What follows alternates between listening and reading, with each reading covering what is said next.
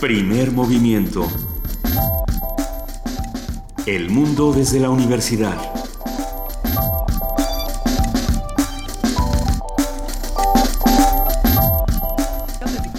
Muy buenos días, 29 de abril, son las 7 de la mañana con 6 minutos y arrancamos aquí en Radio UNAM, primer movimiento. Querida Luisa Iglesias. Querido Benito Taibo, queridos radioescuchas, muy buenos días. Les recordamos que estamos en el 860 de AM, en el 96.1 de FM y en www.radiounam.unam.mx. Querida Juana Inés de esa, nuestra jefa de información, buenos días. ¿Cómo están? Hay que agradecer a Oscar Valdés que nos trajo pastafrolas.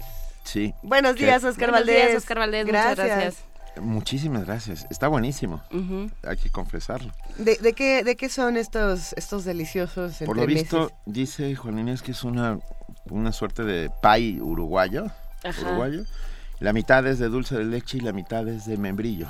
Exacto. Y, y la otra mitad es mi pase para el Seguro Social para checarme el azúcar. No nos escucharán masticarlo, pero vamos a subir una imagen a nuestras redes sociales para que a todos se les antoje y para que todos disfrutemos de un postre eh, radiofónico juntos. Tenemos muchas cosas esta mañana que discutir, eh, muchas noticias el día de ayer, ya las iremos eh, diseccionando una por una, pero bueno, por lo pronto vamos a hablar del concurso Las Voces y el Mundo, la radio. Este concurso que fue convocado por Radio UNAM para celebrar el Día Mundial de la Radio y que ya tiene ganador. ¿eh? Vamos a platicar con la licenciada Margarita Delgado Martínez. Ella es profesora de la carrera de Periodismo y Comunicación Colectiva de la FESA Catlán y vocera del jurado. Les contamos que el jurado de este concurso fue la maestra Melinda Osorio, la doctora Virginia Medina y la maestra María Luisa Morales. Va a ser una conversación muy interesante. Vamos a ver eh, quién ganó, por qué ganó y qué se puede decir de la radio en estos días. Ay, se está celebrando el Festival Cultural Autóctono Xochimilco 2016. Tendremos aquí en cabina a Mario García Benigno, su director, y a Juan Hernández Luz, coordinador. Además, y ahí va la parte más chida, el trío Cardenal Hidalguense. En el violín, Misael Rangel Fuentes, en la guapanguera, Genaro Chávez, y en la jarana, Miguel Zamora. Hoy es día de música. En este viernes musical también vamos a contar con la participación de la Dirección de Literatura de la UNAM. Vamos a hablar con Víctor Cabrera, poeta y editor de la Dirección de Literatura de la UNAM, que habla, sobre la obra de Jorge Esquinca y su libro Teoría del Campo Unificado. En la participación del antiguo colegio de San Ildefonso, Tatiana Cuevas, curadora, habla sobre la exposición Rastros y Vestigios, indagaciones sobre el presente. Y tenemos nuevas series en Radio UNAM y vamos a celebrarlo platicando con sus productores. Vamos a hablar con Jessica Trejo, productora de Radio UNAM, y con José Carlos Balaguer. Él es, José Carlos Balaguer es director del 77 con, a ver, ya, estoy diciéndolo mal, Centro Cultural Autogestivo y Responsable de la Compañía de Teatro Penitenciario, que habla sobre la Torre de Londres del encierro a la eternidad. Y por otro lado, también dentro de estas nuevas series en Radio NAM, Ángel Figueroa, director de medios de la Dirección General de Divulgación de la Ciencia, presenta la radionovela, una radionovela de, de divulgación científica llamada Hay química entre nosotros. Ya, ya eh, Eso, eso se decían entre sí Madame y Pierre Curie. Ay, qué bonito. Pero cuando fosforecían. Sí, cuando fosforescentes. Los, Oye, ella muere por, por la cantidad de radio que entró en su cuerpo. Brillaba. brillaba, brillaba como luciérnaga. ¿Eh? Eh, bueno, pues todas estas series eh, probablemente ya escucharon algunos promos dentro de la programación de Radio Nam. Si no lo han hecho, nosotros los vamos a compartir con ustedes también para que conozcan el trabajo que está, se está haciendo desde nuestra emisora. En nuestra nota del día vamos a hablar de Venezuela y sus medidas para paliar la crisis energética. Este es un tema bien interesante porque tiene un lado, pues sí, un lado que, que mucha gente está está, reclamando, que está denunciando. Hay, hay como una controversia muy grande. Tiene otro lado que se ha realizado en otros países eh, con éxito. Entonces vamos a ver qué sirve de lo que ocurre en Venezuela, qué es lo que está fallando. Por lo pronto, la burocracia venezolana ha dejado de trabajar lunes, martes y miércoles. Hay solo se trabaja una jornada de dos días, exacto. Jueves solo se trabaja jueves y viernes con todo lo que esto significa. Con todo lo que significa, hay que preguntarnos, por ejemplo, qué es lo que pasaba con la Volkswagen, ¿no? Eh, la Volkswagen en algún punto eh, sufrió, padeció este mismo problema de crisis económica, energética y demás, y dijo, bueno, voy a reducir las jornadas laborales, con esto voy a bajar los precios, eh, digamos, voy a disminuir mis precios y también quizá disminuya los, los sueldos, pero las personas no van a perder sus empleos. Y después, cuando se recuperó la economía, esto cambió. La pregunta es, ¿estos sindicatos estaban de acuerdo con la Volkswagen al hacerlo? ¿no? ¿Funciona o no funciona una estrategia como esta en un país completo? No es lo mismo una empresa que un país completo. Vamos a platicarlo con Tomás Estraca, historiador, profesor de la Universidad Católica Andrés Bello en Caracas. Y bueno, será una conversación que no se deben de perder.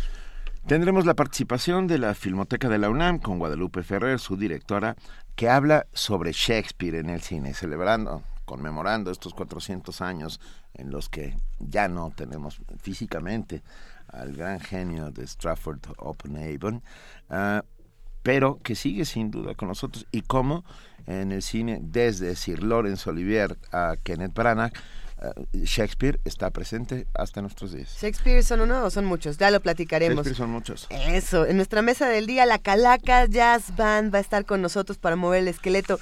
Vamos a platicar con Cristian Merino, María Arellano, Yasmín Luna y Alejandro Hernández, que también van a tocar aquí en vivo en la cabina. Arrancamos así, primer movimiento. El sábado 30 de abril, Día del Niño, la UNAM celebra también el Día Internacional de la Danza y se tiene prevista la participación de más de 80 compañías y la oferta de talleres libres en todos los géneros dancísticos. Nuestro compañero Abraham Menchaca preparó la siguiente pieza informativa.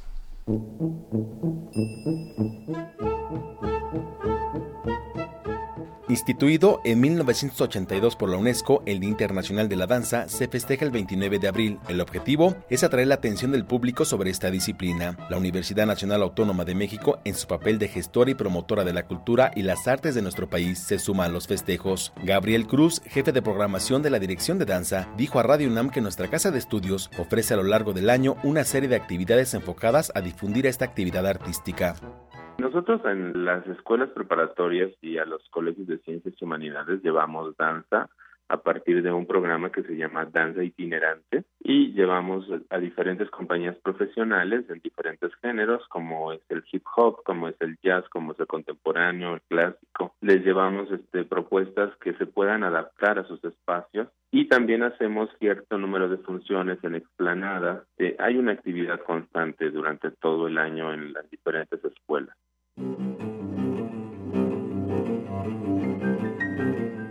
La universidad ofrece talleres libres en todos los géneros dancísticos, dirigidos a todo público a partir de los 12 años. Estas opciones de esparcimiento cumplen con una función importante de integración entre la comunidad. El programa de talleres libres de danza de la UNAM lleva más de 30 años siendo un foro para todos aquellos que quieren acercarse a la danza no de una manera profesional, pero que quieren disfrutar de tomar clases de danza. El maestro Cruz informó que el Día Internacional de la Danza se celebrará este sábado 30 de abril en el Centro Cultural Universitario y estará dedicado a la memoria de la maestra Gloria Contreras. En esta fiesta de ritmo corporal participarán más de 1.300 bailarines y 80 compañías en 290 géneros dancísticos. Para Radio UNAM, Abraham Menchaca.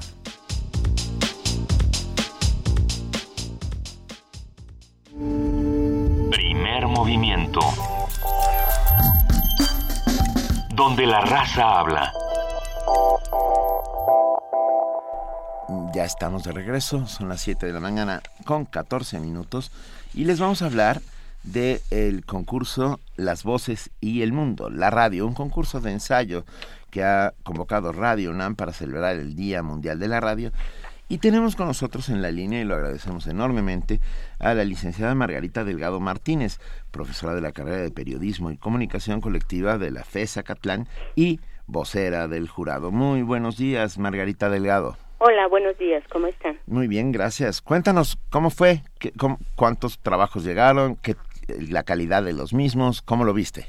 Pues eh, mira, la, los trabajos fueron aproximadamente 49 y bueno este pues sí nos costó un poco un poco de trabajo eh, elegir al ganador pero bueno como en todo concurso debe haber uno no eh, claro. y este y bueno al final elegimos a tres a tres eh, eh trabajos para que fueran primero segundo y lugar y tercer lugar tenemos entonces tres lugares. Eh, vamos hablando de estos ganadores, si te parece bien, Margarita, pero, pero desde lo que se puede decir de la radio, es decir, ¿por qué ganan y cuál es la importancia de lo que están diciendo? ¿Hay algo nuevo que se diga sobre este medio? ¿Hay algo que quede por discutir?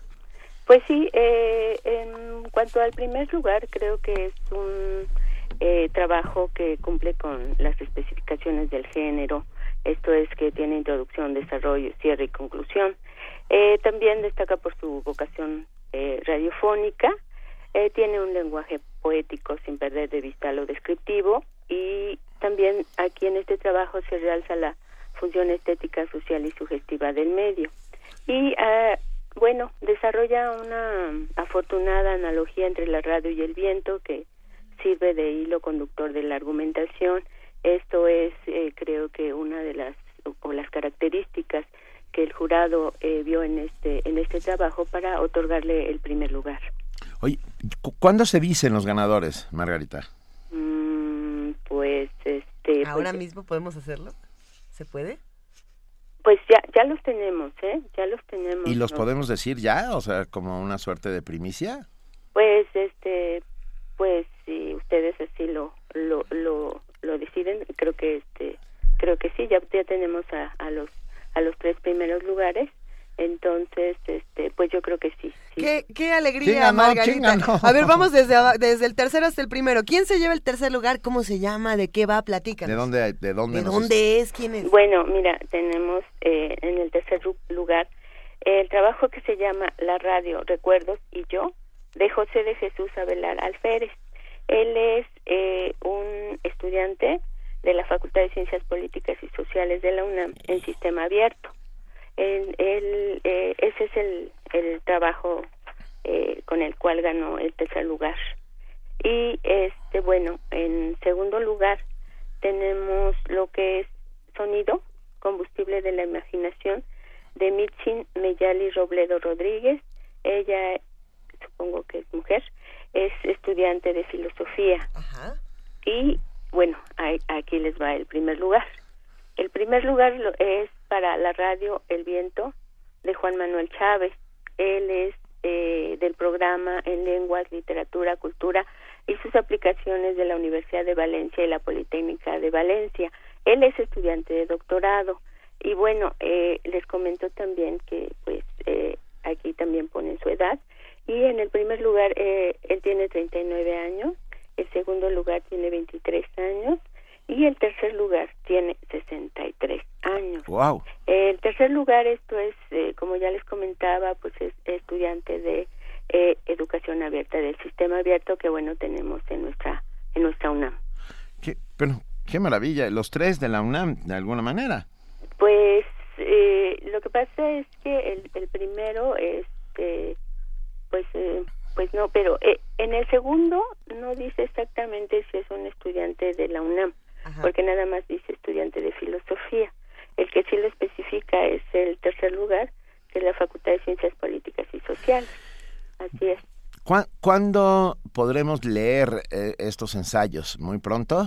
Pues yo creo que sí, yo creo que sí, este, de hecho, bueno, pues ya, ya están por ahí, este, yo creo que sí, porque bueno, dentro de la, de la convocatoria está esta parte que dice que eh, se van a, este, los tres primeros ganadores serán grabados, producidos y transmitidos por las dos frecuencias de Radio UNAM, entonces, este, pues yo creo que muy pronto se van a, se van a empezar a trabajar para que se, transmitan en la frecuencia de Radio UNAM. Quedan, quedan yo creo que muchas, muchos espacios para seguir hablando de la radio, muchos temas y muchas maneras de hacerlo. El ensayo es una de ellas y el ensayo radiofónico es algo que deberíamos eh, de trabajar mucho más y de disfrutar. Me parece un gran esfuerzo por parte de Radio Nam y por parte de, de todos ustedes que conforman este jurado. Le mandamos un gran abrazo a la maestra Melinda Osorio, a la doctora Virginia Medina, a la maestra María Luisa Morales y por supuesto a ti Margarita. Muchísimas gracias por, por tomarse el tiempo de platicarnos cómo fue este proceso y hacia dónde va la radio en estos días. Pues muchísimas gracias a ustedes y por invitarnos, por la invitación, es un gran honor haber participado como jurado en este en este concurso y bueno, esperamos se- seguir colaborando y apoyando a lo que es nuestra Radio UNAM. Venga, pues lo agradecemos enormemente y muy pronto podremos escuchar estos ensayos radiofónicos en donde merecen estar, en la radio. Muchas gracias, Margarita Delgado Martínez, profesora de Periodismo y Comunicación Colectiva de la FES Acatlán y vocera del jurado que ha de- determinado que estos tres sean los ganadores de Las Voces y el Mundo, la radio. Un abrazo. Muchísimas muchísimas gracias, buenos días. Gracias. Primer movimiento. Donde todos rugen, El puma ronronea.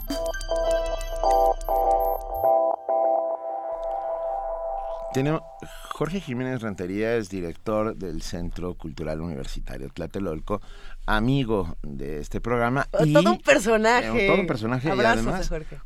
Uno de nuestros curadores musicales. Así es. tenemos varios y tenemos varios de enorme calidad. Este, este es uno de los buenos curadores. eh, bueno, a mí todos los curadores me gustan, son muy distintos, pero aquí hablamos de música para niños y Jorge dijo, venga, les mando 20 mil canciones y entre ellas está La Negrita Cucurumbe en una versión buenérrima. Parece ser, parece ser, y todo indica que está tocada y cantada por la Sonora Santanera. Pero si no, háganoslo saber, por favor. Si no, lo merecería.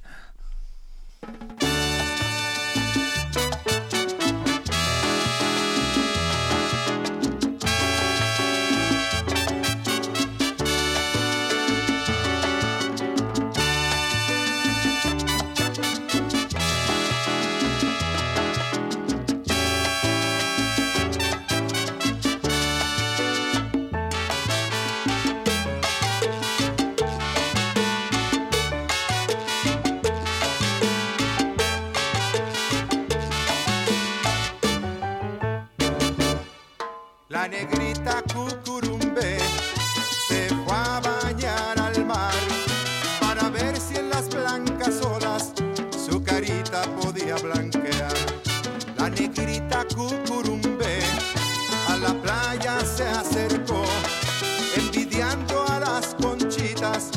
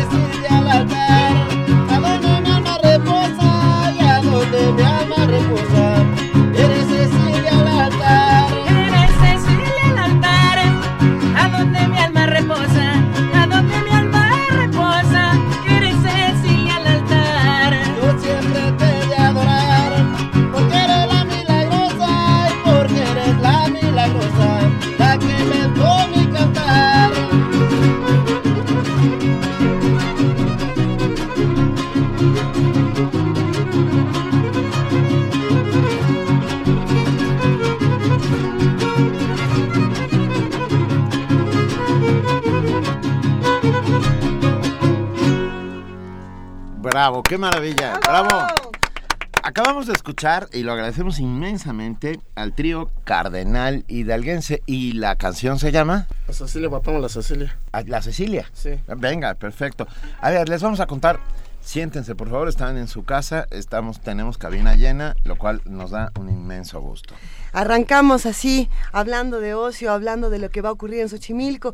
Con el fin de fomentar el arte, las tradiciones y la gastronomía del país, la delegación Xochimilco realizará el décimo Festival Cultural Autóctono 2016 los días 29 y 30 de abril y 1 de mayo en la explanada baja del Auditorio Cultural Quetzalcoatl. O sea, arrancan el día de hoy. O sea, vámonos para allá. El evento, yo, Ya estamos, ya, ya nos vamos. El evento incluirá música con grupos locales y del resto del país, gastronomía con los valores culturales y los de la medicina tradicional y tendrá conferencias sobre diversos temas. Las actividades culturales y musicales de este sábado estarán dedicadas a Veracruz y son jarocho, mientras que el domingo se escuchará música del estado de Hidalgo interpretada por grupos de pueblos de esa entidad. Justamente quienes tenemos hoy entre nosotros y, lo- y de verdad que, nos- que son espe- espectaculares. Este festival impulsa a grupos tradicionales de la región y promueve la importancia y belleza de Xochimilco como su zona lacustre, sus enormes posibilidades, es patrimonio cultural eh, de la humanidad, Xochimilco, o sea que vamos, en serio ya vámonos. Ya queremos ponernos a platicar con esta mesa tan rica que tenemos esta mañana. A- a- aquí, de mi lado izquierdo, se encuentra con nosotros Mario García Benigno, él es el director de toda, de toda esta experiencia que vamos a disfrutar. Y bueno, tenemos bien, bienvenido Mario, gracias por acompañarnos. Muchísimas gracias, buenos días. Un Muy placer, de verdad. También está con nosotros y lo agradecemos igualmente Juan Hernández Luz, que es el coordinador. Pues muchas gracias a ustedes y a Radio UNAM por permitirnos estar aquí en su cabina. Bueno, y hay que decir que el trío cardenal hidalguense está compuesto por el violín Misael Rangel Fuentes, bienvenido, por la guapanguera, que sonaba muy espectacular, Genaro ahí está la Chávez. guapanguera, Genaro Chávez, y en la jarana, en la jarana y en ese contralto, ¿qué, qué eres? Porque cantas altísimo. Es este, pues lo que pasa que el falsete y también un poquito que la Pero voz. fue puro falsete. Miguel Sí, Zamora. Miguel Ángel Zamora. Venga, bienvenidos todos. A ver, Es- por- estas experiencias a mí me conmueven muchísimo y quiero decirlo, y muchos de nosotros crecimos con este tipo de música, nuestros padres eh, nos tocaban esta música y se volvió parte de nuestra identidad, ¿no? Los que, los que vivimos en el sur de la ciudad, por ejemplo, los que somos de, de Xochimilco, esto para nosotros significa muchísimo, ¿no? Entonces es, es una experiencia que de inmediato se nos mete en la piel y nos empieza a hacer vibrar y bueno, eh, todo, todo esto va a ocurrir en, este, en este festival del cual vamos a empezar a hablar, si te parece bien, Mario. Sí, como no, los invitamos al décimo Festival Cultural Autóctono Xochimilco 2016, en, que se llevará a cabo en la explanada del Foro Cultural Quetzalcóatl, Centro Histórico de Xochimilco. Eh, hace rato mencionaba el festival, el festival se trabaja en coordinación con la delegación, el festival es autofinanciable y sustentable en su 95 y 100%, es un festival totalmente comunitario que nace a raíz de no tener, de darnos cuenta de no tener un espacio de interacción y manifestación tradicional eh, para fortalecer la identidad de los pueblos, ¿no? ¿Tú, tú eres de Xochimilco? Sí. ¿De, de cuál de los barrios? De San Gregorio. Ajá. ¿Y tú? Eh, yo soy mixteca, residente en Iztapalapa y estoy colaborando con Mario allá Ah. en Xochimilco. Sí. Y bueno, y así hay muchos colaboradores, en el caso de la doctora Beatriz que inició con nosotros en el primer festival, ella es académica de la UAM Xochimilco y bueno, vive en Coyoacán. Y así muchos compañeros viven en diferentes entidades. Son ¿no? siete, ¿no? Los barrios de Sí. Xochimilco. No, son 14. 14, bueno, y yo siete. Más, O sea, más todo lo doble. que está alrededor, ¿no? Que se va juntando eh, lentamente. ¿Qué tradiciones son las que podemos recuperar eh, de Xochimilco? ¿Qué tradiciones son las que se encuentran en, en la misma música? Si quieren podemos ir hablando también de los instrumentos que se encuentran aquí, aquí en la mesa para seguir conversando. ¿Qué les parece si arrancamos con la guapanguera, Genaro? Cuéntanos, por favor, qué tradición encuentras en este instrumento y que, y que puedes transmitir en el festival. Te voy a compartir mi micrófono para que podamos platicar. Pues la verdad es un, es un instrumento que, que da armonía al trío, ¿verdad? La música huasteca. Pues a mí es un... Ahora sí que es un amor que le tengo a mi, mi guitarra, es una quinta guapanguera que, que o sea, que coordina con, con jarana, violín y pues así formamos el tipo de música que es música huasteca tradicional de, de la huasteca, ¿verdad? Es una alegría para, para, para mí y para, para todo el público que le gusta nuestra música. ¿eh? Hay que decir que la guapanguera que trae entre las manos está preciosa y que está llena de incrustaciones. ¿De qué son? Las de Pues Ay, es un es sé. una es un arte que hacen en en Hidalgo, ¿verdad? Este, es una concha. Es un, un tipo de concha. Ajá, tipo de concha. Es concha de abulón. Ajá. Ah, mira, está preciosa la guapanguera. A ver, tres días, van a ser tres días, vier- viernes, sábado y domingo, en la que celebraremos todos juntos el décimo cultural autóctono 2016 en Xochimilco. ¿Qué vamos a poder ver, eh, ver, escuchar, comer? Cuéntenoslo todo, por favor. Sí, bueno, yo invito eh, a este décimo festival que estamos cumpliendo 10 años y es como si cumpliéramos 15 años, nos sentimos como de 15, por supuesto, porque cuando iniciamos nunca pensamos llegar a 10 años. Bueno, mira. Y bueno, pues ya son 10 años, ¿no? Eh, hemos cumplido parte de la meta del objetivo de este festival, que es crear un espacio de expresión artística y cultural donde hombres y mujeres y niños dedicados a la cultura y al arte se encuentren y convivan con la sociedad para interactuar a través de sus diferentes expresiones y promoviendo y difundiendo nuestra diversidad cultural. Sí. Ya empezó la música aquí, nos Sí, perdón. no, no hay ningún problema. Nuestra diversidad, enriqueciendo la formación de los individuos para que valoren la herencia histórica y cultural de nuestros pueblos. Este proyecto pretende seguir inculcando entre los jóvenes y adultos y niños alternativas sanas que les permitan desarrollarse como seres humanos a través del arte y despertar entre ellos inquietudes para aprender alguna disciplina y fomentando nuestros valores culturales. Como hace rato le comentaba, bueno, somos eh, un equipo de diferentes entidades, entonces eh, nosotros somos un grupo de artistas, asociaciones civiles, académicos, promotores del arte y la cultura que nos expresamos de nuestras diferentes identidades. Xochimilco, siendo cuna nahuatlaca, importante de la náhuatl, ha sido y es nuestra sede actual.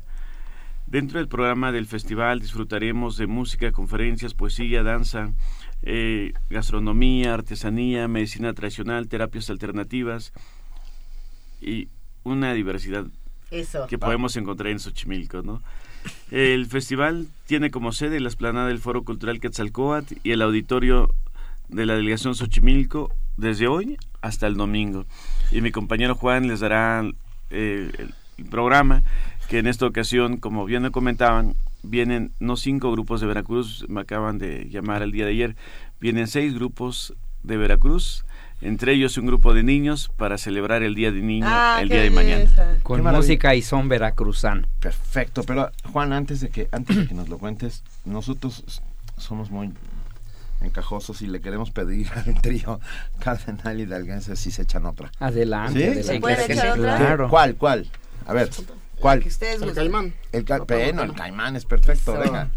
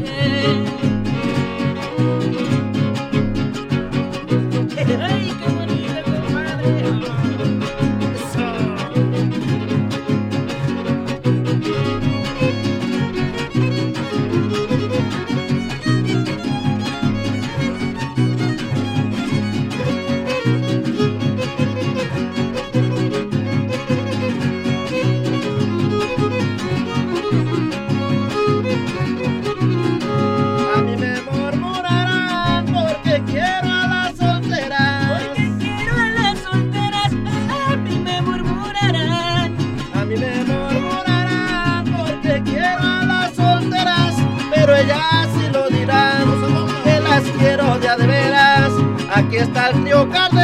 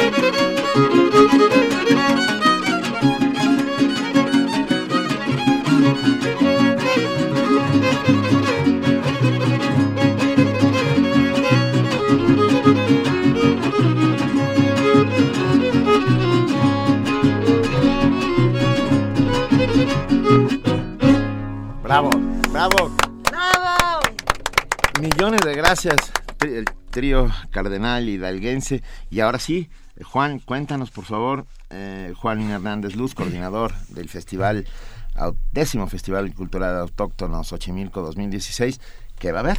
Pues eh, desde ay- anteayer y ayer estuvimos preparando la logística para arrancar a partir de las 3 de la tarde de hoy. El ballet Zacapan al Tepel eh, van a hacer eh, bailes, bailables nacionales y con eso arrancamos. Después de las 4 a las 5 va a haber una conferencia que se llama La Zona Lacustre de la Ciudad de México, la conservación de un paisaje único por la maestra Beatriz Canaval Cristiane. Ella es investigadora de la UAM Xochimilco. Ah, continuaremos de 5 a 6 y media con el grupo Tel Poch y de 6 y media a 19.45 horas está el grupo Voz Anónimos. Y para cerrar con broche de oro estará el grupo Los Fusión del cuarto para las 8 hasta las 9 de la noche hoy. Así es que eh, se le está dando entrada o espacio a los anfitriones. Ellos son todos de Xochimilco. Ay, qué maravilla, mamá. Pues de eso se trata. Sí, Y mañana también, mañana arrancan a las 11 de la mañana con danza, con el ballet Ireri Xochitl. Así es, y luego nos trasladaremos en, en el escenario para la inauguración de 12 a 1 por el jefe delegacional. Más tarde nos iremos de la una y media y hasta las 9 de la noche. Estarán grupos que vienen directamente desde Veracruz, como son el grupo San Martín, el grupo Dofazón, Soneros Xogapán, los vecinos del son y son de vigía. Eh, Es como un homenaje a Veracruz, al Sotavento. Estarán pues todo el día ocupando hasta muy entrada la noche ya para zapatear y acabarnos los chamorros. Venga, de una y media de la tarde a nueve de la noche, música veracruzana que invadirá Xochimilco, los aires del Sotavento entrarán, ¿por dónde? Por el sur. Y como decía Mario, que viene un grupo de niños que en ocasión del Día del Niño, pues el Día Internacional también creo, ¿no?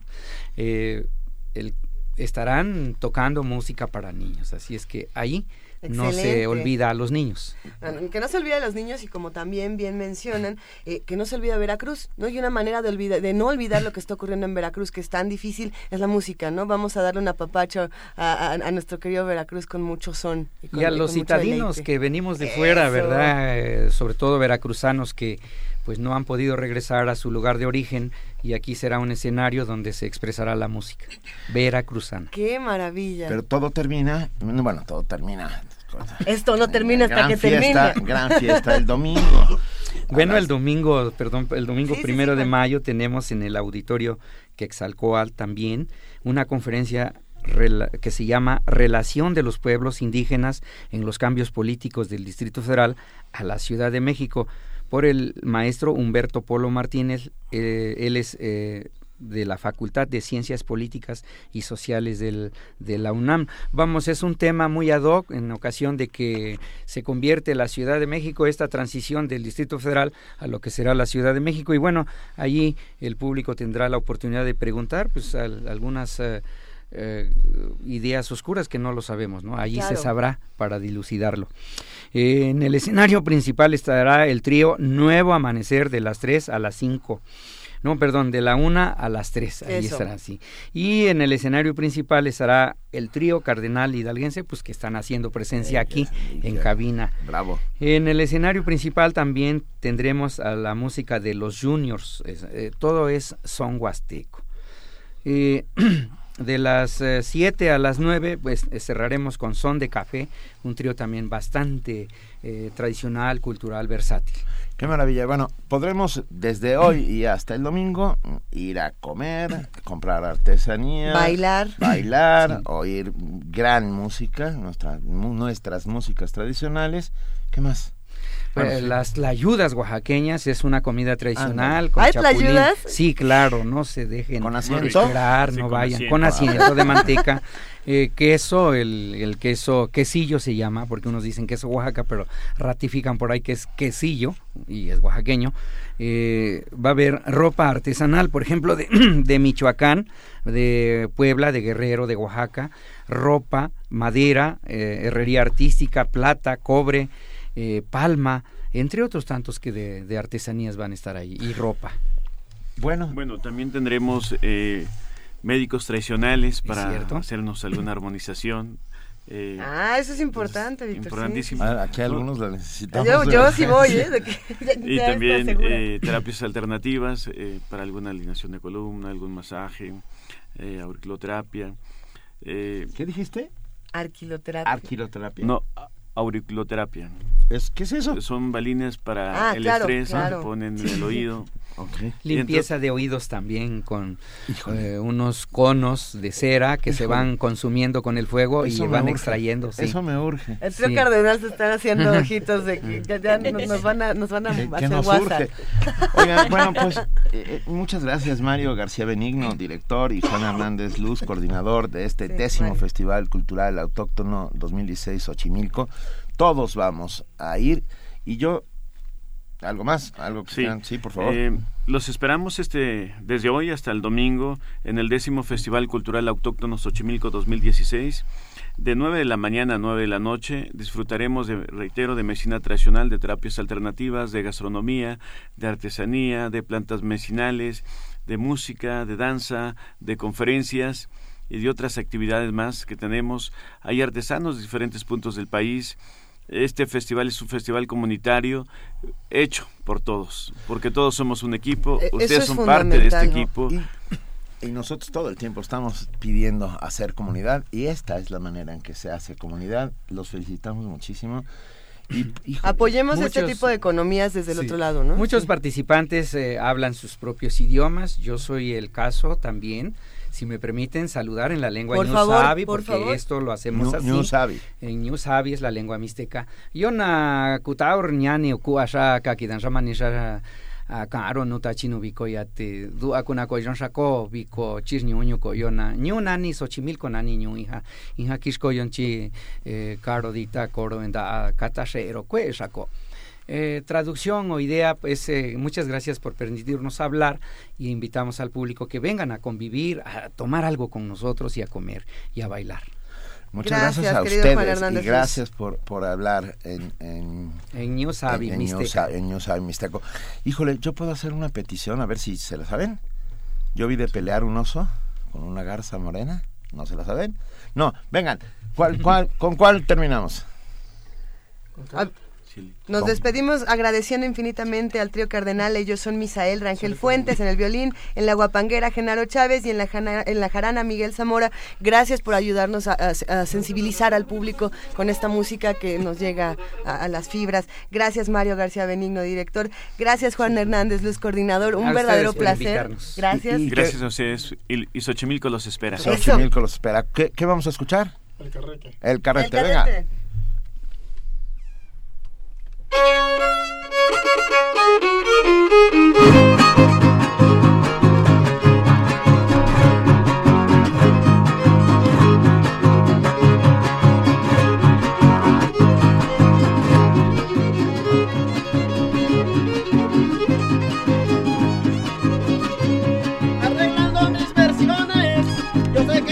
escucharán, yo sé que me escucharán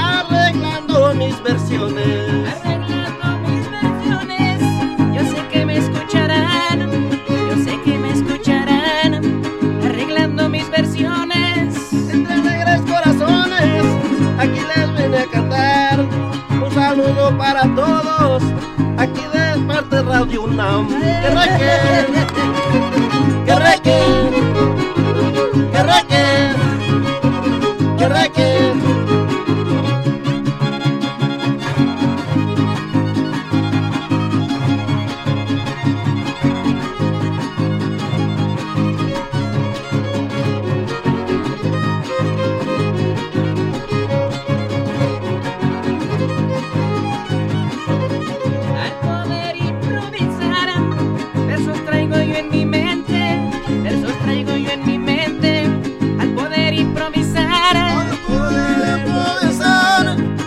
Traigo aquí en mi mente, versos traigo aquí en mi mente. Al poder improvisar, ahora me escucharán. Yo les canto sin falsete, digo arriba Radio UNAM, yo les dedico el que reque. ¡Ey,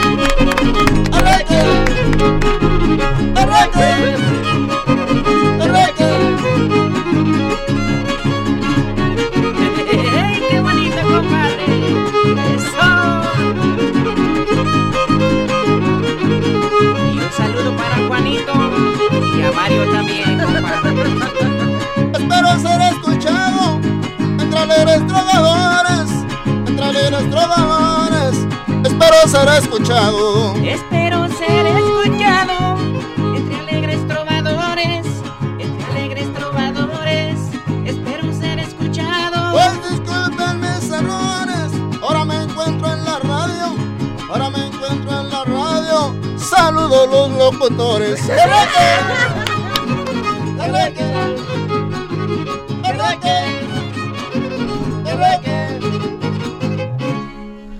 ¡Bravo! Ah, agradecemos, agradecemos inmensamente al trío cardenal hidalguense que se presenta el domingo a las 3 de la tarde allí en el escenario principal. Muchas, muchas gracias a ustedes.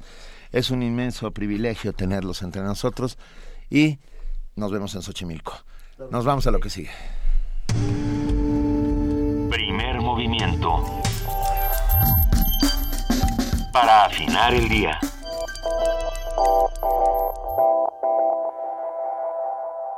Son las 7 de la mañana con 49 minutos y quien no esté conmovido en este momento de- tiene que escuchar el podcast porque esta música eh, eh, es- fue, fue bellísima y es, una Es una experiencia irrepetible en esta cabina de Una Radio joya. UNAM. Pero bueno, ya tenemos en la línea a Víctor Cabrera, poeta y editor de la Dirección de Literatura de la UNAM, que nos habla sobre la obra de Jorge Esquinca, eh, gran, gran poeta mexicano, y su libro Teoría del Campo Unificado. Víctor, Hola, bienvenido. buenos días, Benito. Gracias por estar con nosotros. Hombre, gracias por la invitación. Hablemos, hablemos de Esquinca. Mira, eh, eh, quiero hablar un, un poco de, de Jorge Esquinca, que justo en este momento está preparando una breve selección de, de sus poemas para la mítica colección eh, de la UNAM eh, material de lectura. Entonces me parece propicio en este momento hablar eh, de tanto de su poesía como de este libro, eh, eh, que no es una novedad, hay que decirlo, fue eh, editado en, eh, en 2013 por eh, coeditado por la Dirección de Literatura de la UNAM y, Bonobos Editores, eh, que es una eh, editorial, digamos, emergente de la ciudad de Toluca, eh, pero que, bueno, como, como dicen algunos poetas, un, un libro de, poemas en, en este país siempre será una novedad porque no es que eh, sea el género más socorrido por los lectores. y Bueno, ni que tengamos tantos, pues. Sí, ni, ni que... Bueno, no sé, no sé, a mí me parece que hay una abundancia de poetas, pero bueno, eh, eh, también nos, nos leemos mucho. Hablaba de los, hablaba de los buenos. Sí, mira, eh, a mí me parece que la poesía de Jorge tiende puentes, eh, es una poesía que, que tiende puentes o que en los, las últimas décadas ha tendido puentes, eh, no tanto o no solo entre generaciones o estilos de poetas, eh, sino ella misma entre concepciones de, de- de- del poema, es decir, entre concepciones de la forma de, que debe tener un poema, ¿no? Eh, me parece que si bien la voz de, de Jorge es siempre reconocible, eh, no es un poeta que digamos tenga registros, una amplitud de registros. Eh, lo, que, lo que ha hecho Jorge a lo largo de cerca de 40 años es eh, transitar, digamos, de un tono crepuscular o discretamente hermético, tampoco es un poema, un poeta, digamos, dificilísimo o inasequible, pues, me parece eso, discretamente hermético, eh, un tono que tiene en sus primeros libros como La Noche en Blanco o Alianza de los Rey- Reinos, a propuestas mucho más arriesgadas y, tal vez radicales como Uchelo o Benacaba o descripción de, de un brillo azul cobalto. En el caso de teoría del campo unificado, me, me, me parece que es una muestra de esto. Sin ser un, un libro que, digamos, alcance estos eh, registros radicales de, otros libros como Uchelo o, repito, descripción de un libro azul cobalto, lo que teoría del campo unificado nos, eh, nos entrega es eh, una amplitud de, pues, de registros poéticos que van desde, eh, digamos, de cierto tono del habla popular, eh, eh, cierta evocación rulfiana en su primera sección, eh, que se llama El Enigma de los Niños y en el que precisamente Jorge lo que hace es eh, pues darle voces, darle voz a una serie de niños eh, a, a una prosa pulidísima de que, que conforma por ejemplo las postales de la segunda sección que se llama las antiguas invasiones o al tono coloquial de ciertos versos eh, como como los del poema eh, que le dedica eh, y en el que Jorge eh, digamos entabla un diálogo eh, le cuenta un sueño en realidad a su amigo Guillermo Fernández el, el poeta y traductor asesinado en Toluca hace hace cuatro años no Eh, eh, eso es lo que puedo decir eh, eh, de teoría del campo unificado, que hay que decirlo, el título proviene de pues de un concepto de, de la física, ¿no? Originalmente Max Planck, ¿no? eh, sí, sí, sí.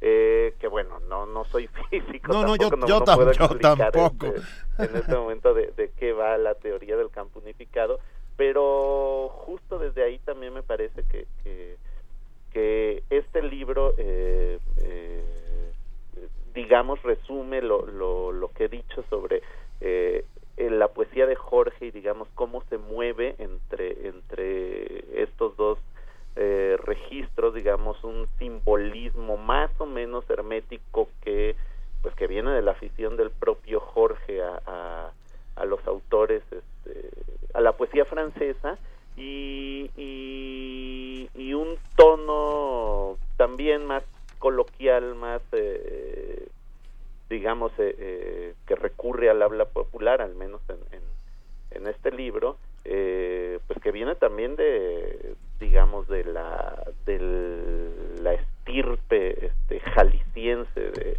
de Jorge, que no es un poeta nacido en, en Jalisco ni en Guadalajara, pero que ha vivido Pero que se asume, parte ¿eh? de su vida allá. Se asume como tal. Se asume como tal, Eh. sí, sí, sí. Oye, bueno, pues qué maravilla. Acerquémonos todos a esta teoría del campo unificado de Jorge Esquinca, editado por la Universidad Nacional Autónoma de México. Y a ti te mandamos un enorme abrazo, Víctor Cabrera. Un abrazo también para ustedes, Benito. Muchísimas gracias, Saludos. Víctor Cabrera, poeta y editor de la Dirección de Literatura de la UNAM. Y nos vamos directamente con, las, con una nota informativa de nuestros compañeros reporteros. Así es, vamos a hablar de la interrupción legal del embarazo. Hace nueve años se legalizó la interrupción legal del embarazo en la Ciudad de México. De acuerdo con datos oficiales, un tercio de los embarazos legalmente interrumpidos corresponden a mujeres que llegan a la capital del país, que vienen de estados vecinos. El reporte lo tiene nuestro compañero Antonio Quijano. Hace nueve años, la Asamblea Legislativa del Distrito Federal aprobó modificaciones al Código Penal y a la Ley de Salud que permitieron la despenalización del aborto hasta la semana 12 de gestación. El procedimiento conocido como interrupción legal del embarazo se realiza desde entonces en hospitales de la Secretaría de Salud de la Ciudad de México. Es el doctor Arturo Luis Cosío Zazueta, profesor de la Facultad de Derecho de la UNAM. Tenemos que verlo como una reforma en la que se reconoce un derecho de la mujer a decidir sobre su cuerpo siempre que no hayan pasado estas 12 semanas de gestación. Esto porque se considera que con esa temporalidad todavía no se ha desarrollado la función cerebral, sobre todo en el producto, y además es cuando menos se produce riesgos para la salud de la mujer con el procedimiento. Pero básicamente tenemos que ver que la ley penal se está inclinando por privilegiar la libre decisión de la mujer sobre su cuerpo, sobre lo que sería una posible vida que sería la del, producto. De acuerdo con datos obtenidos por el Grupo de Información en Reproducción elegida GIRE, de abril de 2007 a febrero de este año se han realizado 155.468 interrupciones legales del embarazo, de las cuales 42.573 corresponden a mujeres que se trasladaron de estados vecinos a la Ciudad de México. Y es que en el resto del país las leyes en este sentido son, en algunos casos, muy restrictivas. Lo ideal sería que hubiera un código para toda la República porque desafortunadamente, teniendo 32 códigos penales locales, es decir, uno por cada entidad federativa y además uno federal, a lo que se llega es a esta disparidad de criterios. Ahora, hay códigos que son de estados muy conservadores que difícilmente van a estar de acuerdo en, en- en manejar una causa de impunidad como esta, aunque sea por una temporalidad de 12 semanas. Lo correcto sería, insisto, que hubiera uniformidad porque el derecho penal protege bienes jurídicos y los bienes jurídicos o en este caso las libertades como la de la mujer tendrían que ser iguales en toda la República. No tiene por qué haber mujeres que tengan más derechos que otras, nada más porque viven en otra entidad. Sin embargo, es una consecuencia del régimen político que tenemos, ¿no? Al ser una federación que tiene entidades federativas libres y soberanas y además una federación, pues esto obliga a que cada una tenga su propia normatividad. El experto recordó que hay otras causas de impunidad en este tema. Tampoco se sanciona cuando el embarazo es consecuencia de una violación o de una inseminación artificial no consentida, cuando la vida de la mujer corra peligro de no practicarse el aborto o cuando haya una malformación genética o congénita, también se puede autorizar el aborto. Y además, tampoco se castiga el aborto cuando es por negligencia de la mujer embarazada. Entonces tenemos un régimen en el que hay varias posibilidades de que el aborto no se castigue, protegiendo la integridad de la mujer, pero sobre todo, como decía, sus libertades. Para Radio UNAM, Antonio Quijano.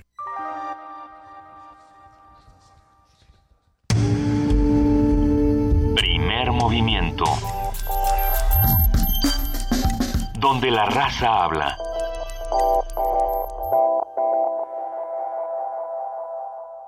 Doctor, la verdad, por favor. Ya había visto algo así. Pues ¿dónde anda metiendo el ojo? Ay, pobre. Doctor, ¿qué tengo? Tiene el ojo cuadrado. ¿Cuadrado? Fue al MAC, ¿verdad? Mm, sí. Nadie sale como entró. Museo Universitario Arte Contemporáneo. MAC. Te dejará con el ojo cuadrado. UNAM. Soy Raúl y vivo en Pueblo Quieto, población 500 habitantes. El día de la elección, quién sabe cómo, pero terminamos siendo 723 habitantes. Se castiga hasta con 7 años a quien por sí o a través de terceros solicite, promueva, traslade, subsidie, gestione, contrate servicios o bienes para que una o más personas proporcionen documentos o información falsa al Registro Federal de Electores, Padrón Electoral o Listado de Electores. Ayúdanos a prevenir y perseguir los delitos electorales. Nosotros nos encargaremos de hacer cumplir la ley. FEPADE, Procuraduría General de la República.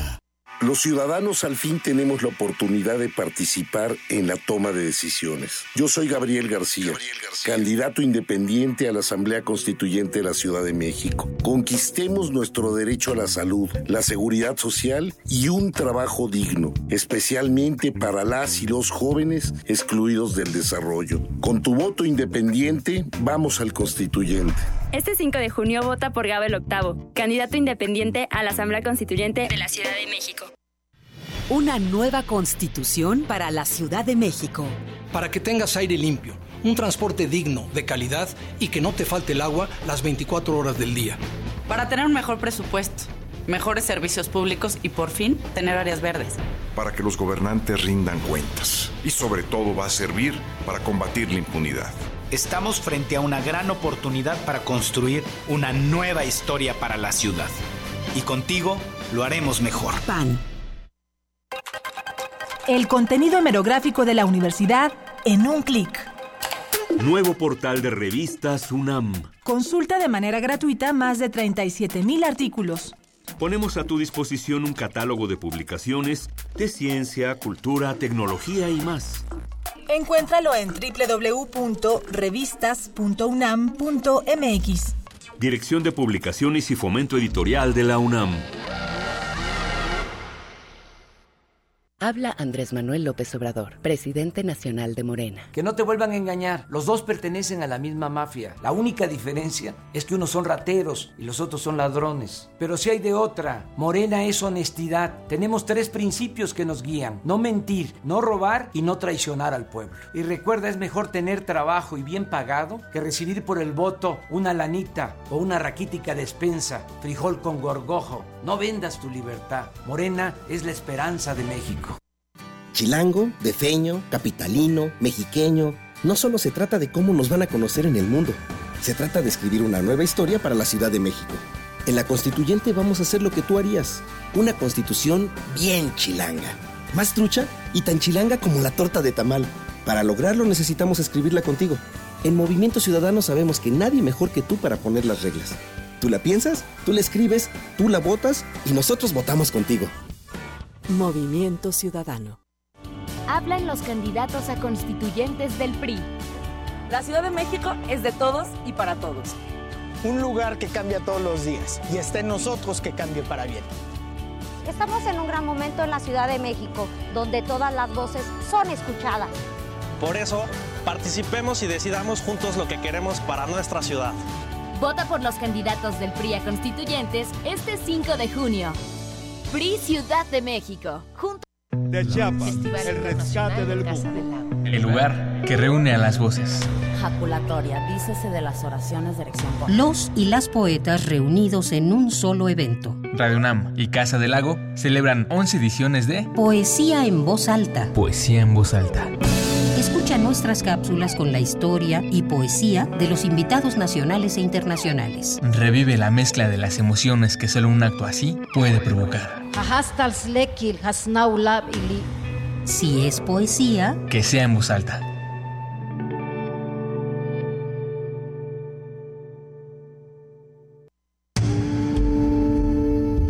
Primer movimiento. Información azul y oro.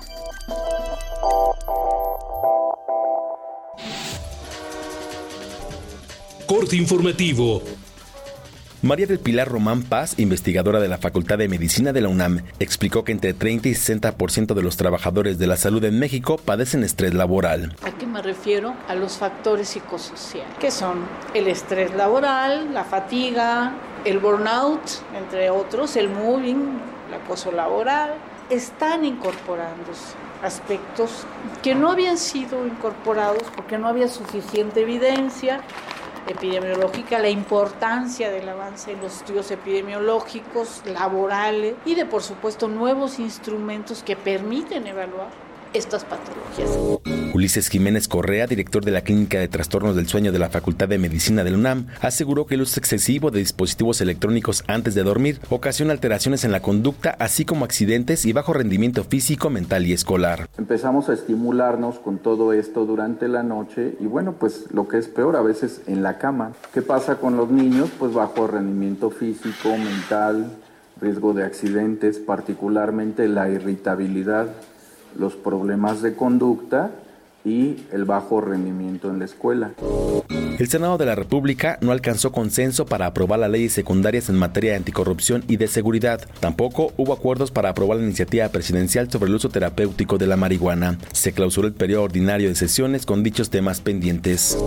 Amazon desmintió que una copia del padrón electoral haya sido obtenida a través de un hackeo, como aseguró Dante Delgado, coordinador nacional de Movimiento Ciudadano. Señaló que lo más probable es que la empresa que el partido político contrató para almacenar los datos cometió un error.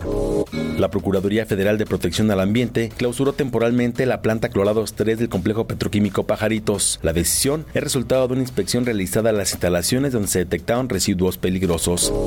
Alejandra Lagunes, coordinadora de Estrategia Digital Nacional, presentó la iniciativa Código X, la cual tiene como objetivo involucrar a niñas, jóvenes y mujeres al mundo de las tecnologías de la información y la comunicación. Esto nos pone frente a posibilidades enormes pero también ante nuevos retos. Y si las mujeres no abordamos esta nueva realidad con determinación, la diferencia que hay entre hombres y mujeres va a aumentar en, vez de disminuir. Tenemos un gran reto.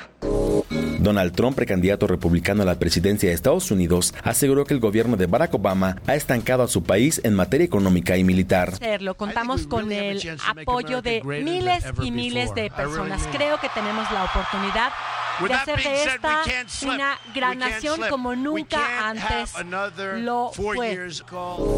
Ban Ki-moon, secretario general de las Naciones Unidas, expresó su preocupación por las medidas migratorias restrictivas que varios países europeos aplican. Todos los líderes europeos deben estar a la altura de los principios que han guiado a este continente. La división y la marginalización dañan a las personas y socavan su seguridad. La Torre Latinoamericana, el primer rascacielos de México, ícono de la capital, cumple 60 años de su construcción. El edificio, catalogado como el sexto rascacielos más alto en el mundo entre 1933 y 1960, sirvió como ejemplo para la cimentación y construcción de otros edificios tanto en México como en el extranjero. Hasta aquí el reporte, en una hora más información.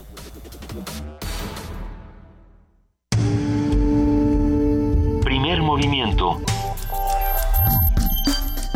donde todos rugen, el puma ronronea.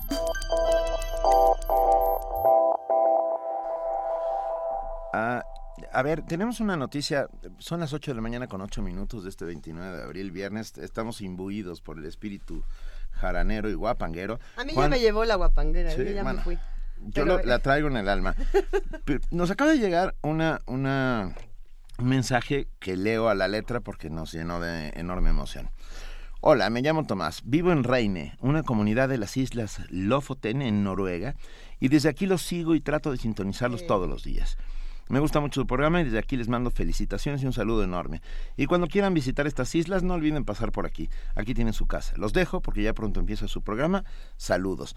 Oye, mil gracias, de verdad. Yo creo que transmitimos desde Noruega, ¿no, muchachos? Eh, Perfecto, Tomás, ¿estás preparado para una visita? Me encanta que nos escuchen en Noruega y que Tomás nos esté escuchando. Te mandamos un cálido abrazo. El honorable cuerpo de producción dijo que ya se va a Noruega, ¿eh? que sí va con nosotros. Vámonos. Vamos a hacer un enlace desde, el, desde Lofoten en Noruega.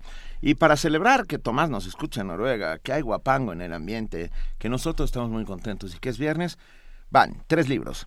Ah, tenemos El silencio me despertó, de Eusebio Rubalcaba. Ustedes recordarán a Eusebio por su Un hilito de sangre, que es tal vez una de las novelas paradigmáticas de, su generación que marcó a muchos. Pues tenemos a Malky Editores, enviados por el radio escucha Valentina Almaraz Moreno, quien de 2011 se embarcó en la aventura editorial y fundó su propio, propio sello, nos envía varios libros que iremos regalando, pero por lo pronto tenemos tres de El silencio me despertó.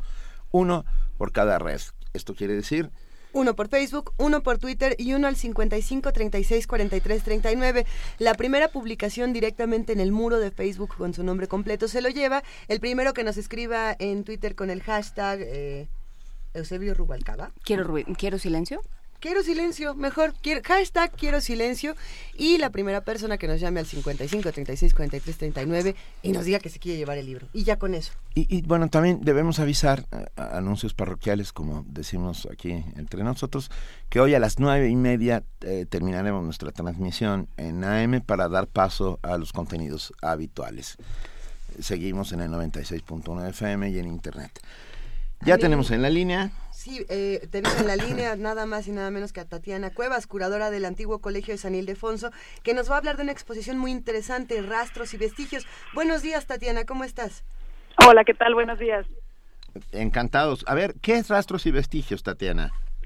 Mira, Rastros y Vestigios es una exposición que reúne obras de arte contemporáneo de artistas nacionales e internacionales que provienen de una colección privada, la colección de Isabel y Agustín Coppel y es una exposición que busca acercar a un público más amplio al arte contemporáneo que sabemos que puede resultar como un lenguaje un poquito ajeno y que generalmente genera un poco de rechazo para, para buena parte del público.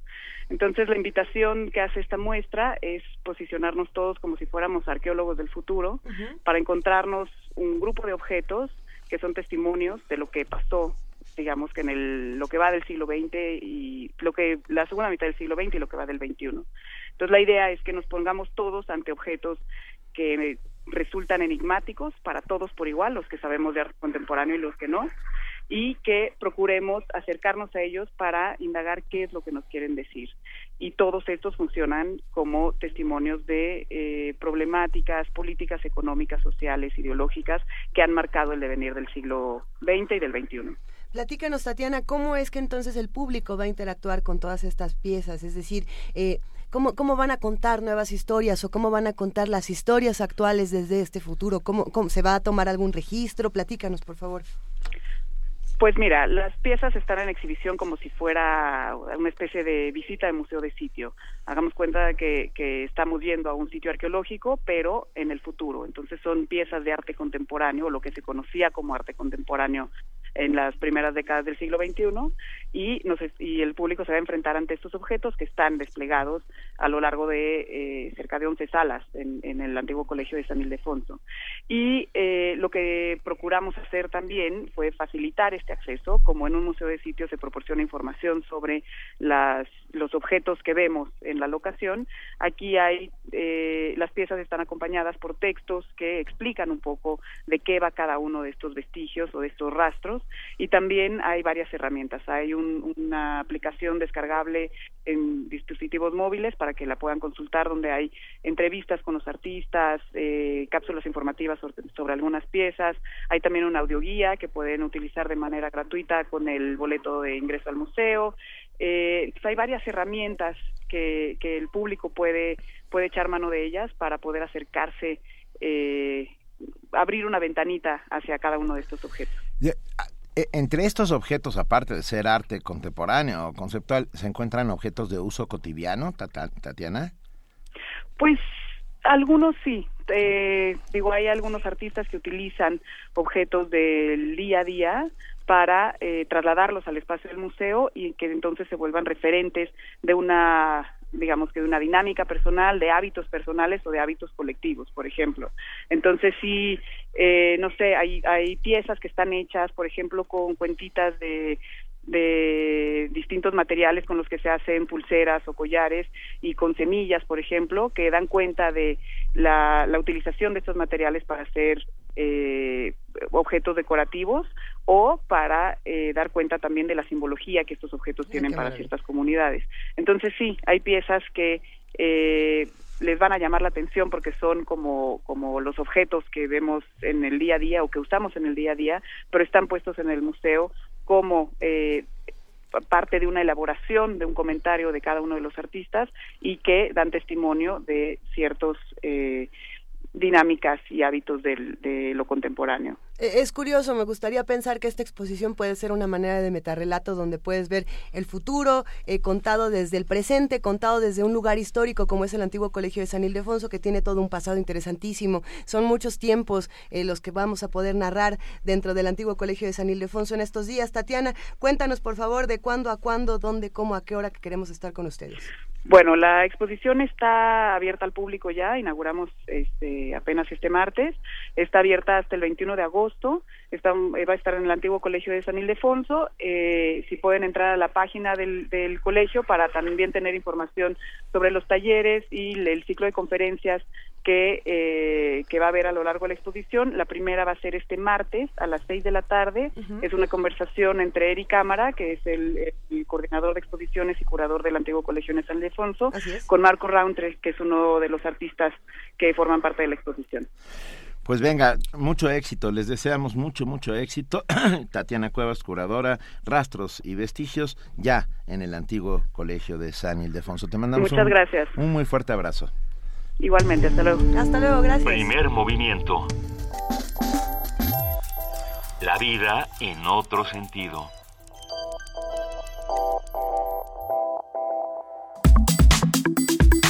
Nota Nacional. El ejemplo más cotidiano de la búsqueda del poder. La publicidad las campañas políticas, los avances cinematográficos, las promociones en las tiendas y básicamente cualquier aspecto social que trata de vendernos algo, también trata de manipularnos. Además, el Estado judicial del reino debe de cambiar. Por ello, hice el código único de procedimientos penales para todo el reino, porque nadie debe de estar por encima de la ley. Sé que han teñido este reino de rojo. Ha habido muertos, colgados, decapitados. Miles de mujeres y niños han sido violados brutalmente, una y otra y otra oh, y otra vez. Y este reino se ha convertido en el número uno en violencia, muerte y destrucción. Me pregunto, ¿acaso estamos en guerra? No, pero ahora demostrémosle a toda esa gente que este pueblo, que este reino, sí es unido. Así que por favor, todos, tómense de las manos, todos hagamos una cadena y pidamos por todas aquellas almas que han caído con la frente en alto por la lucha de sus ideales. Recemos todos por esas 49 almas que han caído calcinadas en la guardería del infierno. Dios nuestro que estás en tu reino. Glorificado sea tu trono. Glorificado sea tu trono. Venga a nosotros tu voluntad. Venga a nosotros tu voluntad. Y déjanos caer en la tentación. Y déjanos caer en la tentación. Déjanos pisar a la gente que nos rodea. Déjanos pisar a la gente que nos rodea. Déjanos caer en la tentación y no nos libres del mal. Para los actores de la compañía de teatro penitenciario, el encierro en la penitenciaría de Santa Marta Acatitla ha cobrado un nuevo tamiz. Ya no solo contemplan al ser humano desde su condición social, sino que han encontrado en la representación de Shakespeare las palabras y las emociones adecuadas para describir nuestra naturaleza. César David Martínez. Bueno, si vemos eh, tentando el ego de, del ser humano, pues yo creo que es peor que te manipule, ¿no? Manipular yo creo que llena eh, de satisfacción tu alma. ¿Qué tal esto que acabamos de escuchar? Eh, bien Fuerte. interesante, duro, fuerte, pero mm, así es la vida. A ver, arrancamos nuevas series en Radio UNAM y eso nos da un inmenso gusto. Están con nosotros para hablarnos sobre ellas José Carlos Balaguer, director del 77, Centro Cultural Autogestivo y responsable de la compañía de teatro penitenciario, que nos va a hablar sobre la torre, la torre de Londres del encierro a la eternidad. Pero no viene solo. Bienvenido. Bienvenido. Viene con él Jessica Trejo, productora de Radio NAM y muy querida amiga de Primer Movimiento. Bienvenidos los dos. Hola, buenos días. A ver, ¿qué es la Torre de Londres? Cuéntanos. La Torre de Londres es una serie que va a arrancar a partir del 2 de mayo hasta el 27 a la una de la tarde por FM. Son 20 programas a manera de documental, mini documentales, son 15 minutos. Y está hecha en conjunto con, para celebrar los 400 años de la muerte de Shakespeare. Claro. Eh, tomamos, nos acercamos a la, al 77 y a su vez a la compañía de teatro penitenciario. Ellos tienen montada una versión libre de Ricardo III, de Shakespeare, Wow. y le pusieron Ricardo versión 0.3. Entonces, con ese pretexto, armamos estos documentales donde hay fragmentos de la obra, no podemos pasarla de corrido así tal cual. No, es difícil, sí. pero ah, está en fragmentos los, los monólogos, ya nos platicaron un poquito José cómo es este, Joseca, cómo es este esta adaptación que hicieron ellos. Y además quisimos añadir comentarios de dramaturgos, de filósofos y de letras inglesas, bueno, estudiosos de letras inglesas, Claro. que nos hablan como de este Shakespeare un poco más duro, si quieren decirle, pero que también es necesario conocer. ¿Más duro o más...? O sea, ¿qué, ¿qué es lo que pasa con Shakespeare cuando uno... ¿Qué pasa con el texto? ¿Qué pasa con lo que dice el texto cuando uno lo lleva a este tipo de escenarios y con Bueno, este tipo de actores? Lo, lo- lo primero es el, el proyecto de la compañía de teatro penitenciario. Hace siete años, como parte de Foro Shakespeare, que es la asociación civil a la que pertenecemos, eh, nos dimos cuenta de la necesidad de abrir espacios para la cultura en ambientes de exclusión social. ¿no? La, la Ujú. cultura tiene un poder como herramienta de transformación social bárbaro. Entonces, eh, por azares del destino, comenzamos un taller que iba a durar unas semanas dentro de la penitenciaría y actualmente pues llevamos ocho años trabajando. Muy bueno. Eh, Shakespeare tiene esta cosa de... Shakespeare ha hablado de todo, Ujú. de todo lo que te puedas hacer una idea. Todas las pasiones humanas. Todas, pero de la corrupción, del odio, de la avaricia, ¿no? Al fin y al cabo, Ricardo III es un personaje que nos representa el poder, ¿no? Mi reino por un caballo. O sea, ahora que a mí... en este caso tal vez sería mi reino por la por la posibilidad de salir de esta prisión, ¿no? Por la libertad, ¿no? Claro. Pero tú fíjate qué interesante poder llevar a la penitenciaría de Santa Marta Catitla una reflexión eh, con personas que han matado, que han secuestrado, que han violado. Eh, la reflexión sobre qué hacemos por conseguir el poder, ¿no? Muchas veces estamos fuera y no nos planteamos esas cosas y sin embargo estas personas de dentro eh, han logrado hacerlo. La compañía de teatro penitenciario tiene un, una, una, diferencia que es que todos ustedes pueden, todos nuestros radioescuchas, pueden venir a ver el proyecto. O sea, este es un proyecto de reinserción social a través de la autonomía cultural. Y ustedes pueden acompañarnos todos los sábados a la penitenciaría de Santa Marta a ver el trabajo que realizan los internos, a ver las obras que tienen. Hoy por hoy tenemos tres montajes. Cabaret Pánico de Jodorowsky, Ricardo III de Shakespeare y una versión del libro del Mago de Oz, en donde se reflexiona sobre todas estas situaciones cotidianas que muchas veces fuera no nos planteamos. ¿Cómo lo han recibido los internos? Quiero decir, eh, el enfrentamiento no solo a, la cultura, sino al teatro, eh, les hace transformar su visión del mundo. El, teatro cambia vidas, ¿no? Es, es, una, es una frase muy fea, a mí no me gusta, pero es algo que repiten constantemente nuestros compañeros. A día de hoy, cuando empezamos este proyecto, que empieza Itani Marta, que es la directora del Foro Shakespeare, hace siete años, nosotros pensamos, fue muy duro, fue muy difícil entrar a, a, Santa Marta Catitla, la penitenciaría, no, no es un reclusorio. Eh, hubo mucha, muchas resistencias, pero ahora, después de ocho años, la vibra ha cambiado completamente. Cuando llevamos grupos, el sábado pasado llevamos 120 personas a la cárcel, ¿no?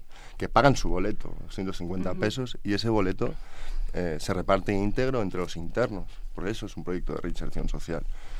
Eh, la reflexión es muy potente. Hoy en día tenemos seis personas que han cumplido condenas de mínimo 12 eh, años y que actualmente trabajan en el 77, que es el espacio de los proyectos de impacto social del Foro Shakespeare, un espacio cultural independiente en la colonia Juárez, en donde estas personas ahora son profesores y talleristas en las correccionales, pero también en Tepito.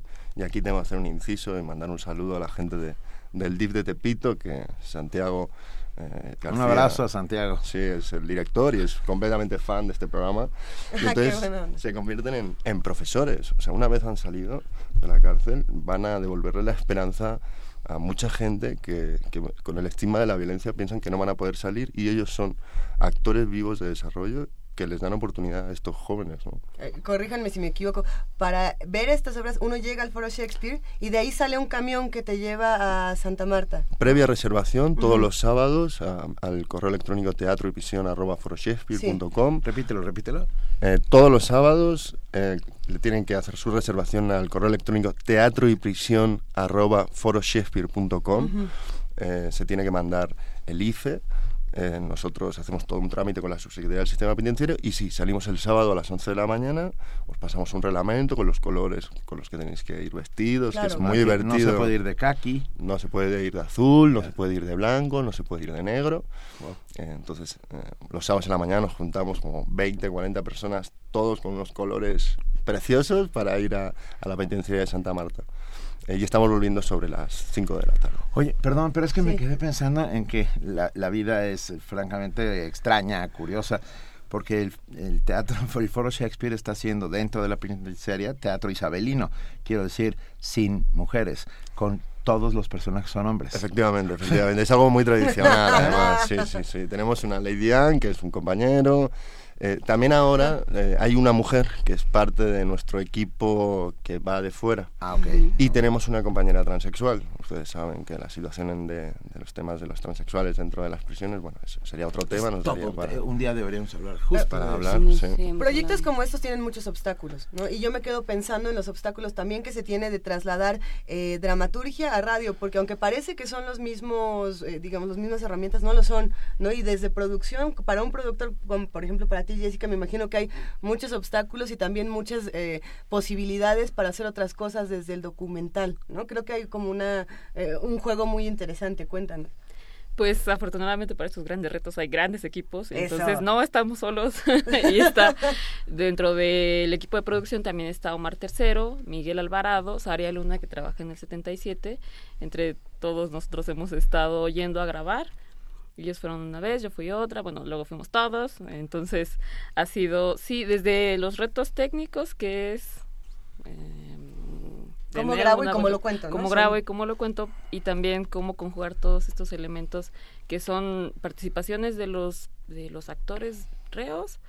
Eh, sus, ellos también les hicimos un cuestionario, ellos hicieron un cuestionario, ¿no? El, el proceso fue, hicieron un, respondieron a, perdón, sí, sí, sí. propusieron los temas, ¿no? Para cada semana. Entonces, cada semana eh, la primera es lucha por el poder y de ahí tienen subtemas que es ambición, manipulación, para lunes, martes. Entonces, el proceso fue sí largo, un poco, no lo vimos tanto nosotros porque Saria es la que estaba con ellos desde dentro, haciendo toda esta Ah, todo puesto y ponerse de acuerdo para proponer los temas. Entonces, bueno, ya que tenemos eso, ahora tenemos que integrar al, Shakespeare del, del, otro lado, ¿no? Al que nos da David Holguín, al que nos dice el filósofo Gerardo de la Fuente. Entonces, todo, eh, ellos mismos nos dan su, para ellos que es la soberbia, para ellos que es lo peor que les puede pasar por Me gustaría saber para David Holguín que es alguna de estas cosas, Sí, sí, sí. Entonces, pues sí, es, es conjugar todo esto y darles Mm, homogeneidad y pues no sé, mm, no sé qué, eh, eh, qué más. Es que habrá que escucharlo. ¿qué vamos a escuchar? O sea, vamos a escuchar una una representación de Ricardo III, vamos a escuchar un análisis. ¿Qué, qué va, ¿De qué se va a tratar esta serie? ¿Qué nos vamos a enfrentar los oyentes? Pues van a desarrollarse cada tema. O sea, por el primero es ambición y hay una definición de ambición nuestro compañero Mario Conde, que es el guionista, que bien conocen ustedes, de repente recurre a... Conde. Abrazos a Conde.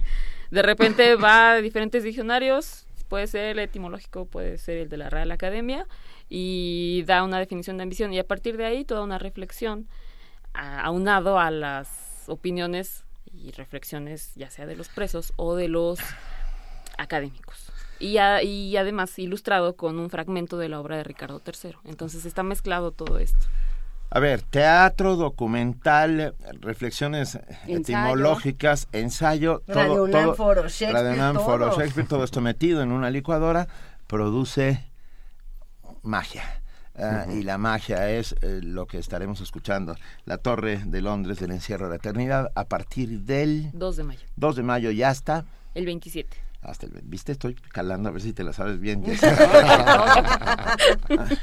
ah, es un inmenso placer tenerlos esta mañana con nosotros. Tienes tienen tienen que volver José Carlos Balaguer, director 77 Centro Cultural Autogestivo, responsable de la compañía de teatro penitenciario, vuelve y hablemos de, de más, mucho más acerca de... ¿De qué pasa? A, mí me gustaría hacer solo un inciso antes de que me corras, eh, Benito. Eh, sobre todo que demos la vuelta por parte de los medios de comunicación al tema de las prisiones. Mm. Tenemos una gran crisis en el sistema penitenciario y tenemos que empezar a visibilizar las buenas prácticas que se hacen dentro de la cárcel. No podemos estar estigmatizando todo el rato. Recordemos que en nuestro ordenamiento jurídico mexicano el 95% de las, de las penas llevan un delito, o sea, llevan cárcel a huevo, no nos queda otra. Eh, que en este país estamos eh, condenando a la pobreza, que en un país en donde la impunidad es una carta cotidiana, eh, la pobreza es una condena en sí misma y eso es terrible. y, ojalá los medios pues, eh, pues, tengan otra visión hacia las cárceles. Y, tú mismo lo decías al principio de esta conversación, ¿no? Hablamos con personas, o se trabaja con personas que si bien han, han matado, han robado, han violado, también hay muchos inocentes y también todas las personas que están dentro deben tener un trato digno y tienen que tener condiciones y, y tal vez hay algunos que no sean inocentes, pero, que, el sistema... un, no, no, trato diferente. el artículo 18 de la Constitución mexicana habla de que el objetivo final de la, de la prisión es la reinserción, ¿no? Y nos damos cuenta de que no hay una política pública encaminada. Y no hay una política pública porque no hay un presupuesto asociado a eso. Muchas veces no tiene que ver con las autoridades del sistema penitenciario, sino un tema de política pública e incluso un tema de la ciudadanía como sociedad civil que le exigimos al Estado. ¿no? Estamos todo el día hablando de la violencia, pero no hacemos nada para trabajar. Y esas poblaciones es muy fácil olvidarlas, porque nadie las, porque nadie las defiende, porque pues total deben ser criminales. son invisibles, son invisibles. No son invisibles, deben ser criminales, no, no, no, ni pues, quién los defiende. Otro dato así muy rápido de, la organización México Evalúa, que es una ONG eh, que trabaja en temas de cárceles, en su último informe del año pasado nos hablaba de que el 60% de los presos están en, en todo el país por delitos de robo por un monto menor de 5.000 pesos. Entonces, 200 pesos. Y en unas condiciones de hacinamiento que hemos discutido que son tremendas. Y entrando a círculos y a dinámicas de violencia mucho más graves de aquellas. Por supuesto, la, la, cárcel se convierte en, en, un panal de abejas donde tú metes a la gente, lo mueves, lo mueves, lo tiras y esperamos que cuando salgan sea perfecto. Pues no, Obviamente no. No, pues por supuesto que no. De ahí la importancia de lo que está haciendo el 77, de lo que está haciendo Radio UNAM con esta serie, La Torre de Londres del silencio a la eternidad. Del encierro a la del eternidad. Encierro, perdón, del encierro a la eternidad. Ah, perdón, solamente quiero decir que es la Torre de Londres porque es justamente un edificio emblemático de Londres uh -huh. donde... Era una yo, cárcel. Donde era una, cárcel, cárcel, y ahora no, es el, el... Además, Ricardo III mismo mandó ahí a encerrar a algunos y es ahora el edificio más embrujado. Sí. ¿Qué, qué, encantador, qué encantador tipo era Ricardo III. ¿eh? Ya tío habla... majo, majo, tío, majo. Eh. Embrujémonos un... de sonidos en Radio Nam. Muchas gracias a los dos, de verdad, un enorme, un enorme abrazo de José Carlos Balaguer, querida Jessica, bueno, queridos los dos, querida Jessica, lo que pasa es que ella es más querida porque la conozco mejor. ¡So, Benito! querida Jessica Trejo. Nos despedimos. Un enorme abrazo a los gracias. dos. Gracias a ustedes. Primer movimiento. La vida en otro sentido. ¿Te has enamorado de la persona que menos te imaginas? Sí. ¡Horrible! Nunca. Entonces, esta historia podría ser la tuya. La Dirección General de Divulgación de la Ciencia de la UNAM presenta la radionovela juvenil que te hablará de la ciencia del amor. ¡Hay química entre nosotros! Escúchala a partir del 2 de mayo, de lunes a viernes a las 17 horas por el 96.1 de FM y a las 14.30 horas por el 860 de AM. Son las 8 de la mañana con 33 minutos y esto que nosotros escuchamos... Oye, a ver, perdón, déjame hacerte una pregunta. A ver. Luisa, ¿hay química entre nosotros? Yo creo que sí, Benito. Sí, ¿no? Yo como que veo radiación y, y, y mucha este magnetismo. Hay, hay, cosas buenas, Benito. Mira, tenemos en la línea a Ángel Figueroa, director de medios de la Dirección General de Divulgación de la Ciencia, para hablarnos de Hay química entre nosotros, la radionovela producida por justamente la Dirección General de Divulgación de la Ciencia. Ángel, la bienvenido. Y Radio, Muy buenos días. Y Radio UNAM, por supuesto. Muy bien, ¿tú? Muy bien, con mucha química también con ustedes. Ah, ¿eh? venga. Y muy contentos también de poder platicar con el público de Primer Movimiento acerca de este proyecto que hemos estado barajando por ya más de un año y que finalmente pues ya sale a la luz a partir del próximo lunes. Ángel, cuéntanos por favor de qué va, qué es lo que vamos a escuchar, cuánta química vamos a hacer nosotros tres aquí. Mira, lo que quisimos fue explorar en uno de los géneros maravillosos de la radio, que es la radionovela, y que es de estos géneros olvidados realmente, sí. poco, poco retomados, pues el poder hacer un, un vehículo de comunicación de la ciencia pensando en los chavos. Era un, es un reto realmente porque sabemos que no hay mucha ya costumbre de los chavos de escuchar la radio, menos pensar en una radionovela, pero se buscó hacer algo muy dinámico a partir de una historia amorosa que explica todas las sustancias que están en juego cuando está este proceso del cortejo y este proceso del enamoramiento, todas las emociones, las sensaciones, pero que también tienen que ver con fluidos, con feromonas, con, con la eh, serotonina, con la oxitocina. Y bueno, gracias al apoyo de, de Pepe Franco, por supuesto que, claro. que nos apoya en estas, en estas locuras para hacer un, este, este producto que está conformado por 13 capítulos, es una temporada de 13 capítulos, capítulos de 12 a 15 minutos más o menos de duración y que empezará a transmitirse a partir del lunes por Radio UNAM y unas eh, alrededor de 30 estaciones de, del interior del país que han mostrado su interés en poder reproducir también esta radionovela. Nos gusta mucho porque a, a, me quedé pensando que en el fondo el amor es un tema químico. Por supuesto. ¿Eh? Por supuesto. Pero y... cada vez que lo explicas, hay algunos que se llevan unos desencantos horribles y otros sin en cambio, sin en cambio. Sin embargo, ah, hablé como me salió el, el, es la química. El, la parte, es la, la química, química. Ah, sin, y otros, sin embargo, ah, lo ven y lo y lo entienden, o sea, acaban entendiendo qué es eso que sucede dentro de uno en cuanto empiezan a, a, suceder cosas en la cabeza, en el estómago. Las mariposas en el estómago se explican químicamente también. Exacto. Creo que finalmente si, si quisiéramos entender todos los procesos nos volveríamos un poco como robots, ¿no? Porque no, no, no actuaríamos de forma espontánea.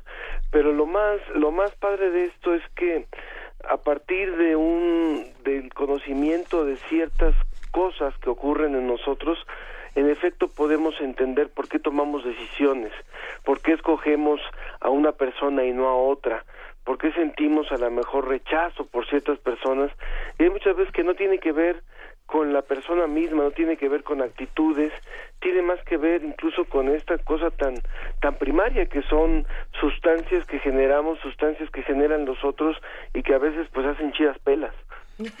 pues sí. A ver, a partir del lunes, ¿de qué hora qué hora es hay química entre nosotros?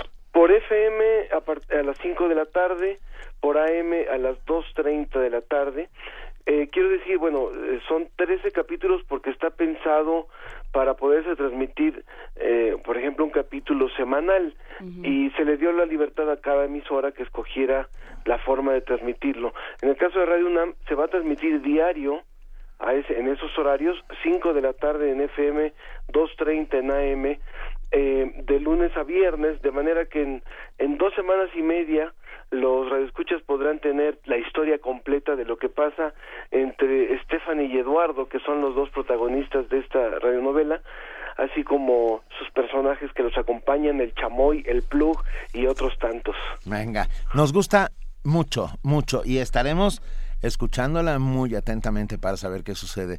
Y por lo pronto... ¿Puedo hacer un comentario ñoñísimo? Para desear que esta serie crezca y se enriquezca muchísimo, le mandamos una, una caricia a la hipófisis de la dirección eh, de, ciencia de la UNAM. ¿Ya oíste la receta? Es que sí, o sea, bueno, ya después, es un chiste local. A mí te ruego que no me toques la hipófisis mientras estamos, mientras estamos al aire. todo menos la hipófisis. Todo menos la hipófisis. Te mandamos un enorme abrazo. Igualmente para ustedes. Ángel. Y, y recordar al público, ojalá que realmente puedan interactuar con nosotros. Nos interesa muchísimo la opinión del público porque finalmente todos estamos experimentando en esto.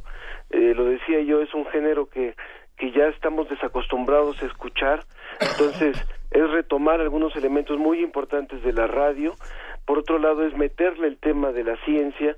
Y bueno, nada está dicho en términos de divulgación de la ciencia, de manera que la reacción del público, la opinión del público va a ser fundamental para saber si les gusta, si no les gusta y si empezamos a preparar la segunda temporada o mejor la, guardamos en el cajón. No, vayan preparándola.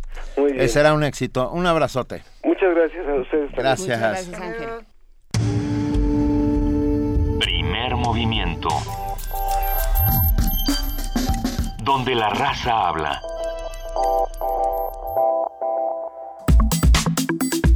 Nota Internacional. El racionamiento eléctrico y la escasez de alimentos están acabando con la paciencia de muchos venezolanos. Se han registrado varias protestas contra la política de Nicolás Maduro para hacer frente a esta grave sequía que sufre el país. La opositora Mesa de la Unidad Democrática lanzó el entre comillas, firmazo, una colecta de firmas con la que intentarán activar el referendo revocatorio del mandato del presidente constitucional Nicolás Maduro. Ante ello, el presidente venezolano dijo, Respetémoslos, allá ellos, que hagan sus cosas. Yo lo he dicho, nada de lo que están haciendo tiene viabilidad política y la revolución aquí se va a continuar y va a tener a este presidente por lo menos hasta el 2018. Estas fueron sus palabras. El gobierno ha decidido que los funcionarios públicos trabajen solo los lunes y martes para ahorrar energía una medida que según la oposición es una piedra en el camino del referéndum revocatorio, ya que afectará también al Consejo Nacional Electoral encargado de validar el proceso. Esas medidas buscan paliar una de las peores crisis energéticas que se han vivido en el país en los últimos años. Eh, sin embargo, hasta ahora solo han generado discusiones. Lo platicamos al principio de este programa. Este modelo no solamente se ha dado en Venezuela, eh, se ha dado exitosamente en otros espacios y el asunto es eh, cómo, cómo está funcionando aquí, si aquí está teniendo éxito o no lo está teniendo. un análisis de las medidas propuestas por Maduro, sus repercusiones y respuestas y todo el ambiente candente político que hay alrededor, nos lo brinda hoy el maestro Tomás Estraca, historiador, profesor de la Universidad Católica Andrés Bello desde Caracas. Muy buenos días, eh, profesor Estraca. Buenos días, muchas gracias por la llamada, por la oportunidad de compartir con ustedes, con su audiencia. Por favor, a ver, eh, ¿cómo se ve en contexto todo esto que está sucediendo? Esta, esta lógica de que la burocracia solamente trabaje dos días a la semana. ¿Qué dice la gente en Venezuela? Bueno, esto es una mm, gota más en un vaso que está a punto de derramarse.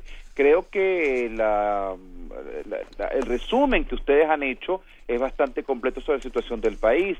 Muchas personas inclusive están viendo en esto de la de, esta, esta, insólita reducción a nada más dos días de trabajo, que en realidad no son dos días, es uno solo, si uno se pone a ver que son dos medios días en realidad lo que van a trabajar, este, están viendo en esto más una intención política de retrasar la posibilidad de activar el referéndum que de enfrentarse directamente a la crisis eléctrica que bueno que existe que no se niega esto complica muchísimo la vida de las personas. Mm, estoy pensando en quien tiene que ir a un tribunal, en quien tiene que hacer un trámite de un registro, en quien tiene, o sea, esto, esto no solamente esto no solamente pone piedras en el camino del referéndum, pone piedras en el camino de una población que ya tiene bastantes obstáculos con los apagones, con la falta de agua, con la falta de alimentos, con las colas que tienen que hacer para comprarlos. Es sin duda en un momento en el cual la crisis está llegando a uno de sus puntos más altos que ojalá no presagien algún tipo de estallido. Eh, a ver, pero pero está así de, de, polarizada la situación, digamos, no hay, no va a haber una, una manera de encontrar un diálogo, una negociación posible. Sí, bueno, es que, pues, digamos, polarización ya ni siquiera es, eh, eh, la palabra que define mejor la situación venezolana. Polarización es como en la época de Chávez, que había como dos sectores de la población, un 40-60%. El día de hoy, alrededor de un 80% considera que las cosas están muy mal y si, con todas las encuestas el de 60 y 70% revocaría el mandato de Maduro. Eso incluye a los que se declaran chavistas. Todavía el chavismo tiene vida en Venezuela. El chavismo está lejos de morir, pero mm, el, hecho de que haya personas que estén de acuerdo, que admiren a Chávez o estén de acuerdo con muchas de sus ideas, no significa que van a comulgar con lo que ha sido el desastre administrativo de Maduro. Yo en lo particular, yo veo bastante continuidad entre muchas de las medidas de Chávez y las medidas de Maduro. No todo el mundo lo ve así, pero eso no es el punto de este momento. Lo que usted se, lo que seguramente tú estás preguntando con lo de la, con lo de la polarización es, la actitud del gobierno. En la respuesta de Nicolás Maduro ante lo que fue una, una apabullante, una arrolladora eh, jornada de recolección de firmas, no parece ser la de un hombre de que, que, que, que quiere atender puentes. Se necesitan 190 mil firmas para solicitar el inicio del proceso de revocatorio se dio 30 días para recoger esas 195 mil firmas. En un día firmaron casi dos millones de personas. Este, yo creo que, y firmaron funcionarios públicos, firmaron eh, personas que tienen vinculación con el gobierno, firmaron chavistas. Eh, yo creo que después de esta manifestación de repudio al gobierno, incluso más que tal vez apoyo a quienes han convocado las firmas, lo correcto sería, yo pensaría yo como Maduro, yo renunciase y yo creo que lo correcto tendría que hacer el gobierno extender algún puente para canalizar esto en otra dirección y no simplemente decir que yo me quedo a la mala, que pareciera ser el discurso de Maduro en este momento. que ojalá sea nada más que un discurso. Claro, tratando de separar un momento el discurso de Maduro de la situación que se está viviendo de la crisis energética, eh, si me permites, Tomás Estraca, me gustaría preguntarte por lo, lo que ha ocurrido en otros países con este tipo de medidas, ¿no? Lo hemos visto en nuestro mismo país, lo hemos visto en Francia, por ejemplo, donde de pronto dicen, que reducimos la semana laboral eh, con el objetivo de que no se pierdan los empleos. Es decir, si yo no reduzco la semana laboral, muchas personas van a perder el empleo porque la crisis va a seguir creciendo. En, esto lo digo en términos de recursos. Y, más allá de, insisto, de la posición política que se está tomando en este momento y de la discusión de lo que dice Maduro, de las reacciones que ha tenido Maduro, que pueden ser agresivas o no, eh, este modelo ha tenido éxito en, otro, en otras ocasiones cuando los sindicatos están de acuerdo, digamos, por ejemplo, con empresas, ¿no? Dicen, ok, esto, esto es válido porque de esta manera vamos a conservar empleos y vamos a tratar de sanear todos juntos esta situación. Eh, ¿Tú crees que, que tiene algún lado, digamos, rescatable lo que se está intentando hacer en este momento en Venezuela o que ya se sobrepasó la situación? Yo siento que el problema va más allá de lo técnico. Probablemente en términos técnicos hay que hacer, sin duda hay que hacer algo el tema de la energía, pero quienes están convocando eh, han perdido legitimidad de cara a lo que es la mayor parte de la población en todos los sectores. Es decir, el convocante no parece tener la suficiente audiencia o suficiente eco para que la gente acepte esto. Eh, básicamente un presidente y un gobierno con tan poca credibilidad, la gente al final no les cree nada.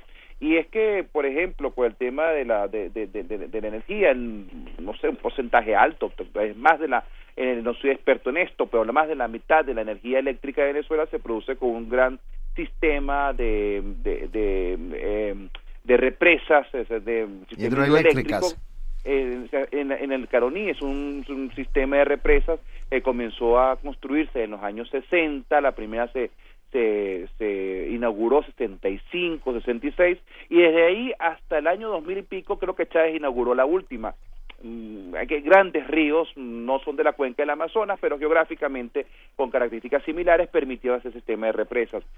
He sabido que hay, eh, hay dos problemas, un problema es la sequía, otro problema son los problemas, son el problema de mantenimiento de la empresa, pero al mismo tiempo se hizo público, y Chávez hizo público y lo, y lo pregonó mucho, la compra de otros equipos para a través de la de producir energía eléctrica en plantas termoeléctricas. Mm, es público el gobierno en los en los informes del gobierno y en los y en, las declaraciones del gobierno se habló de la compra de una gran cantidad de plantas termoeléctricas. Se invirtieron millones de dólares en, en, plantas termoeléctricas que en un país con la cantidad de petróleo que tiene Venezuela no será lo más ecológico pero pero funcionarían funcionaría. Claro. la gente lo que pregunta, ¿dónde está esto? Y no lo pregunta un opositor. Yo pienso sobre todo en un obrero chavista que está comprometido y que trabaja en, estas energías, en estas, en estas plantas eléctricas y ven que, por ejemplo, las compraron y según dicen ellos, yo no soy una voz autorizada porque ni, ni me consta y si yo fuera a verlo no soy quien para, para evaluarlo, ¿no? Pero dicen algunos técnicos, mira, esto fue chatarra, aquí hubo un gigantesco proceso de despilfarro. En claro, esto deslegitima a quien llama. Eh, yo siento que si bien hay un problema con el, con el consumo eléctrico, eh, que, hay que atajar, aunque que hay que atajar, aunque no tuviéramos los problemas que tenemos el día de hoy del niño y de falta de electricidad, o sea, problema de consumo que por que por conciencia ambiental hay que atajarlo, este eh, hubo un mal manejo de esta, un mal manejo de esta de, este, de, esta, de esta rama, de este sector, a pesar de que se invirtió mucho dinero en ello o se despilfarró dinero en ello, y yo creo que en buena medida esto es lo que ha generado, lo que genera mm, la frustración y la indignación de muchos venezolanos. La vida con los apagones es muy dura. En Caracas nos hemos salvado, pero en el, en el interior del país, y cuando digo interior del país digo ciudades que están a, a 40 minutos de Caracas, quitan cuatro horas de electricidad a la semana con un horario determinado a veces no se ocupa el horario y quitan 10 o 11 horas. Sospechamos que quitan la electricidad de un lado para, para mantener a Caracas con electricidad. Este, esto, esto es muy duro para esto, esto, es una es muy duro sobre todo por una población que está agobiada por la por, por la inflación, que está agobiada por la escasez. Es decir, eh, son muchas piezas juntas dentro de esto. Mm, eh, de allí que el problema, hay una dimensión técnica del problema, este, pero hay una dimensión que obviamente tiene que ver con la confianza en quien está eh, piloteando el avión. Ahí sería interesante, Tomás Estraca, eh, bueno, armar quizá próximamente una charla contigo para discutir la figura de Maduro y también discutir si se está perdiendo de vista el conflicto macroeconómico y, todo lo que está ocurriendo con esta crisis energética a nivel mundial, ¿no? Pero si te parece bien, hablemoslo, hablemoslo pronto. Bueno, cuando quieran, por supuesto. Venga, pues muchísimas gracias por estar con nosotros. Un abrazo a Venezuela y a los amigos venezolanos. Siempre la orden. Venga. Mil gracias. Primer movimiento. La vida en otro sentido. Son las 8 de la mañana con 50 minutos y tenemos un regalo. Yo lo tenía aquí. Aquí lo tengo. ¿Ya me lo quedé yo? no, lo vamos a dar después, ¿qué te parece? Porque ya está en la línea la queridísima Guadalupe eh. Ferrer, directora de la Filmoteca de la UNAM, para hablarnos sobre Shakespeare en el cine. A Rose dice Rose. Buenos días, querida Guadalupe. ¿No es cierto? ¿Una rosa no es una rosa? Esa es, Rose, esa es Gertrude Stein. Esa es Gertrude Stein. Ah. Rose by any other name. Y ella iba a decir una de Faulkner. Venga, entonces mi reino por un caballo. Este, si quieren puedo recitar el monólogo de Hamlet. Adelante. Este, Romeo, quiero ser Mercucho. Hola, Guadalupe Ferrer. hola Benito, hola Luisa, hola Juana, buen día. Hola, ¿Cómo estás, querida Guadalupe? Pues muy bien, muy bien. Y es inevitable, tenemos que hablar de nuestros escritores que están cumpliendo pues una fecha importantísima de su nacimiento, ¿no? Y de su muerte. Entonces, hoy quería platicarles de Shakespeare en el cine, eh, porque la adaptación de obras literarias y o teatrales al cine ha sido una práctica común desde los inicios del cinematógrafo. Cuando las llegadas del tren y la salida de los obreros de las fábricas empezaron a cansar a los nuevos espectadores de este arte, a principios del siglo XX los productores y directores se vieron obligados a voltear a la literatura. Ya en alguna ocasión platicaba con el programa con Luisa sobre las adaptaciones literarias al cine. En este sentido, el mundo que construyó Shakespeare con sus obras trágicas, comedias y obras históricas fascinaron a los cineastas, como bien ven Benito empieza a hacer una suma de estas películas, y estos cineastas que querían contar historias más profundas sobre las pasiones del ser humano. Por tal motivo y para recordar los 400 años de la muerte del dramaturgo inglés, en la Filmoteca hemos preparado un ciclo de películas en donde diversos directores adaptan obras de Shakespeare. Las cintas se exhibirán en el Centro Cultural Universitario, en la Sala Carlos Monsiváis, en el Cinematógrafo del Chopo y en la Casa del Lago durante esta semana y durante mayo y junio. O sea, para que vean nada más la producción cinematográfica sobre temas del autor. El ciclo inició esta semana con tres cintas clásicas que son las mejores adaptaciones, desde nuestro punto de vista, que se han hecho de la obra de Shakespeare a Hamlet, o sea, Hamlet de 1948, dirigida por Sir Laurence Olivier, así como Macbeth de 1948 y Otelo de 1952, y estas dos las dirigió Orson Welles. También tendrán la oportunidad de ver adaptaciones de una misma obra dirigida por distintos directores. Por ejemplo, de la tragedia amorosa Romeo y Julieta, se exhibe en la versión de George Cukor de 1936 y la de Franco Sefirelli de 1968. Ándale, con mucho filtro. mucho filtro. ah, bueno, pero la cual fue muy criticada, como bien Juana está iba ahí, pero de verdad no ha envejecido y sí mantiene un encanto, incluso se podrá ver la versión mexicana de este drama amoroso dirigido por Miguel M. Delgado en 1943, en donde Cantinflas es Romeo y María Elena Márquez es Julieta. Eh, otras versiones clásicas que se proyectarán son Enrique V de 1944 y Ricardo III de 1956. Esta Ricardo III yo cada vez que la veo pienso que estamos viendo la historia de el poder en México. Que se repite y, se repite y se repite. Exacto. Ambas dirigidas estas por Sir Lawrence Olivier, Enrique V de, 1900, de 1989 y Mucho ruido y pocas nueces de 1993 de Ken Branagh. quien en su momento significó una visión cinematográfica novedosa sobre las obras de Shakespeare. También se han programado versiones ambientadas en la época moderna, como Amor sin barrera, dirigida por Robert Wise en 1961, un clásico del género musical basado en Romeo y Julieta, y Idaho, El camino de mis sueños, dirigida por el cineasta norteamericano Gus Van Sant en 1991, basada en Enrique IV, en donde cuenta la historia de dos jóvenes que se prostituyen en la ciudad de Portland, Estados Unidos. Otro de los grandes directores que ha tomado como base alguna de las obras del dramaturgo inglés es Akira Kurosawa. Ah, de él se exhibe Trono de Sangre de 1957, en donde traslada la historia de Matek a la época de los samuráis. Kurosawa hace algo similar con Los canallas duermen de pie de 1960. La trama de Hamlet la ubica en la época moderna y tiene como marco una familia poseedora de una empresa inmobiliaria. Asimismo se proyectará Ran de 1985. Aquí uno de pronto no piensa que Kurosawa hizo tantas versiones fundadas en, en historias de Shakespeare, ¿verdad? En donde los conflictos de la obra del Rey Lear, Lear perdón, se ubican en el Japón medieval, en donde un gran señor enfrenta las ambiciones de sus hijos por el poder que él detenta. Se proyectarán poco más de 30 películas y les recomiendo que revisen la página de la Filmoteca, que ya la saben, pero la digo, www.filmoteca.unam.mx, para que puedan saber la sala, el día, el horario de exhibición de algunas de estas cintas que aquí hemos mencionado y para que puedan revisar la programación completa. Yo no creo que haya ningún ningún autor que haya sido tan adaptado al cine como William Shakespeare. Pues es que funcionaba muy bien.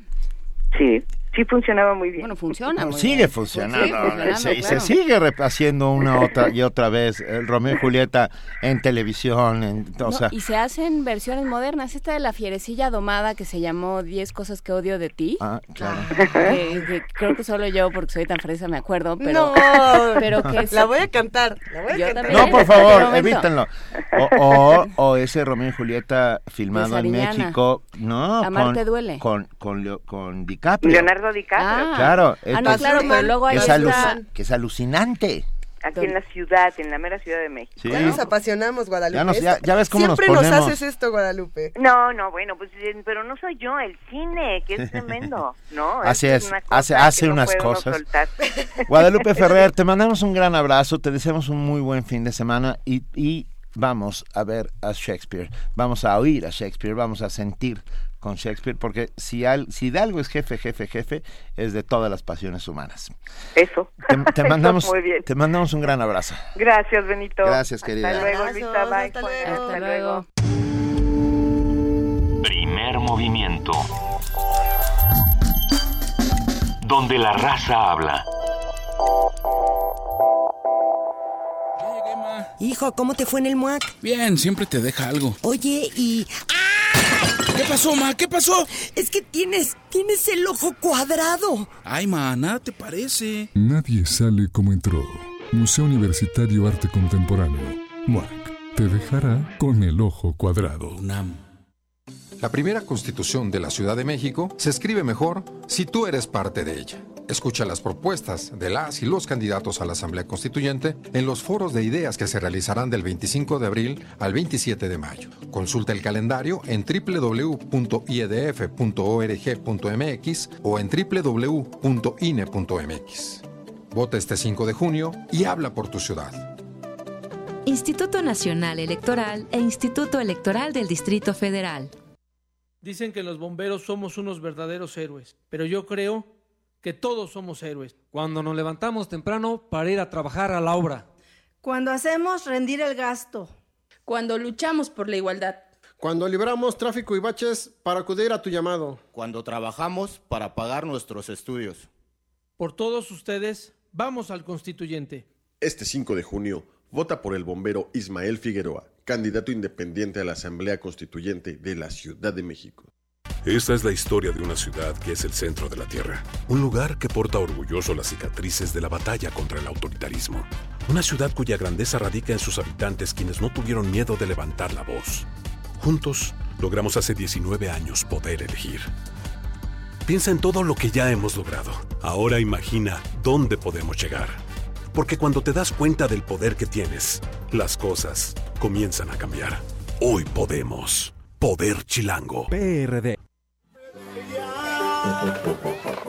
Llévele, llévele, libros artesanales y novedosos. Pásale, güerita, los libros que no encuentran en las grandes librerías. ¿Qué busca, marchante? Ensayos, libros de artista, crónica.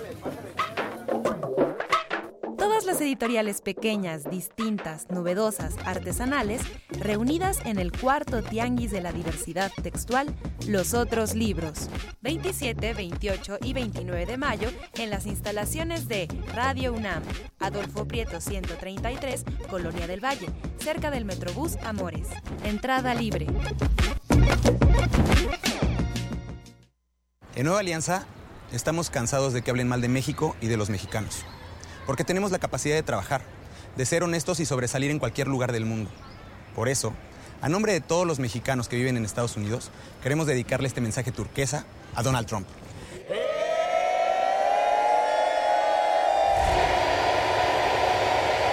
Que te traduzcan el resto. A México se le respeta. Vamos, turquesa. Vamos, nueva alianza.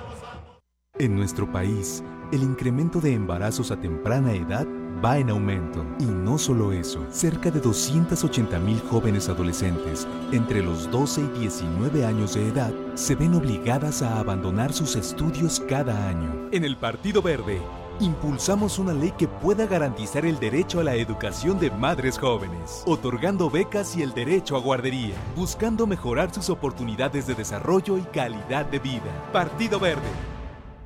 En Encuentro Social queremos escribir la Constitución de la Ciudad de México contigo. Es nuestra oportunidad de hacer historia, de que por primera vez las reglas las hagamos nosotros y no los políticos de siempre. Queremos una ciudad sensible, segura e incluyente. Una ciudad donde la ley sirva a la gente, no a una clase política privilegiada. Por una constitución hecha por ciudadanos. Escribámosla nosotros. Este 5 de junio, vota Encuentro Social. Una orquesta en la cocina. Cuarteto de cuerdas en el auto. Y un violonchelo solista sentado en el sillón favorito de la sala. Orquesta Filarmónica de la UNAM. Desde la sala Nezahualcóyotl. Escucha los conciertos los domingos al mediodía. Desde la comodidad de tu casa. 96.1 FM. Radio UNAM.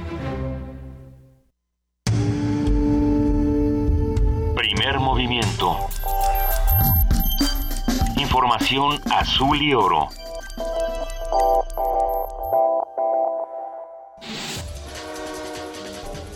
Corte informativo.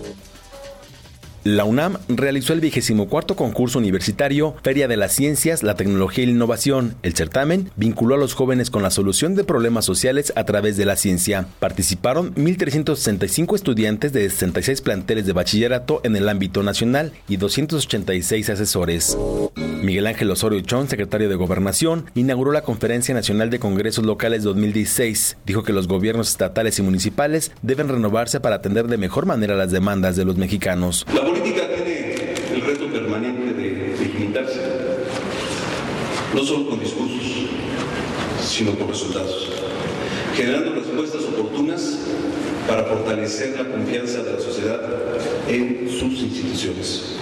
Y traduciendo las aspiraciones y exigencias ciudadanas en acciones de gobierno. Durante el foro Salario Suficiente y Dignidad en el Trabajo, Miguel Ángel Mancera, jefe de gobierno de la Ciudad de México, aseguró que el próximo incremento al salario mínimo debe rebasar los 182 pesos. Un paso valiente. El próximo incremento del salario mínimo no debe ser un incremento de un peso o de dos o de tres pesos. Estamos hablando de que rebasemos esta línea de los 182 pesos, cuando menos. Que lleguemos a 186, qué bueno que lleguemos a 186. El Instituto Nacional de Estadística y Geografía, INEGI, informó que Chihuahua, Colima, Nuevo León y San Luis Potosí fueron las entidades del país con mayor incremento económico en el cuarto trimestre de 2015. Enrique Solana, presidente de la Confederación de Cámaras Nacionales de Comercio, Servicios y Turismo, estimó que las celebraciones por el Día del Niño dejarán una derrama económica de 18 mil millones de pesos en el comercio formal. Durante el primer trimestre de este año, Petróleos Mexicanos redujo sus pérdidas netas en 38% como resultado de una menor carga fiscal. En tanto, la Comisión Federal de Electricidad reportó pérdidas por 19.916 millones de pesos en el mismo periodo, 23.6% más respecto a 2015.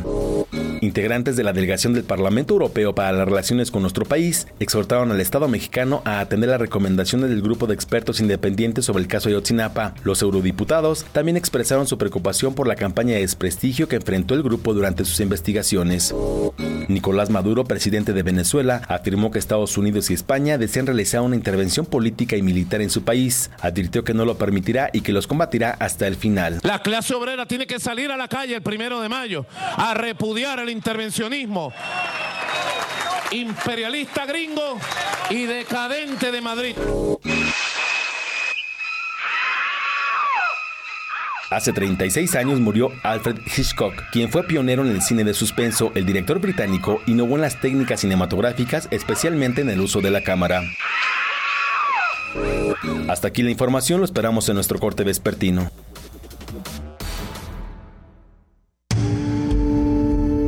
Primer movimiento. Donde todos rugen, el puma ronronea. ¿Quieren regalos en el muro de Facebook? Exclusivamente en el muro de Facebook. ¿Sí? Pero, pero antes, digamos que ya ganaron el libro de Eusebio Rubalcaba, Luis Octavio López y López, López y Ricardo Herrera Alcántara y Emia Mareno Bravo. Eso. Ok.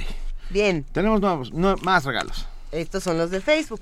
Estos son los que vamos a regalar por Facebook en un momento más. Por, por teléfono va.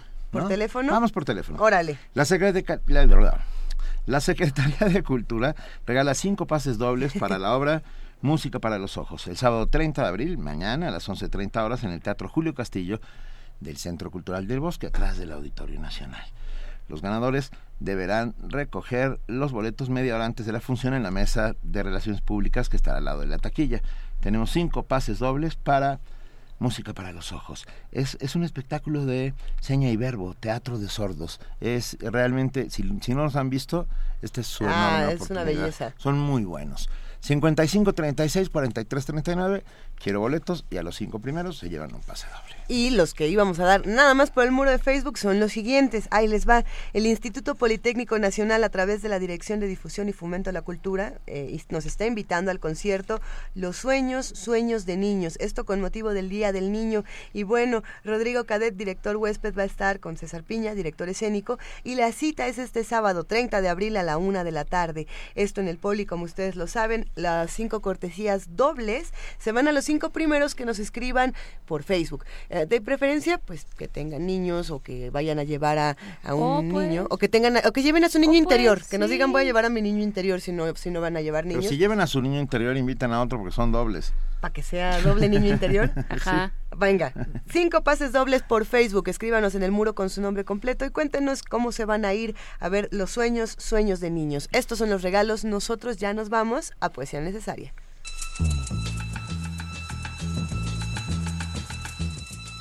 Es hora de poesía necesaria.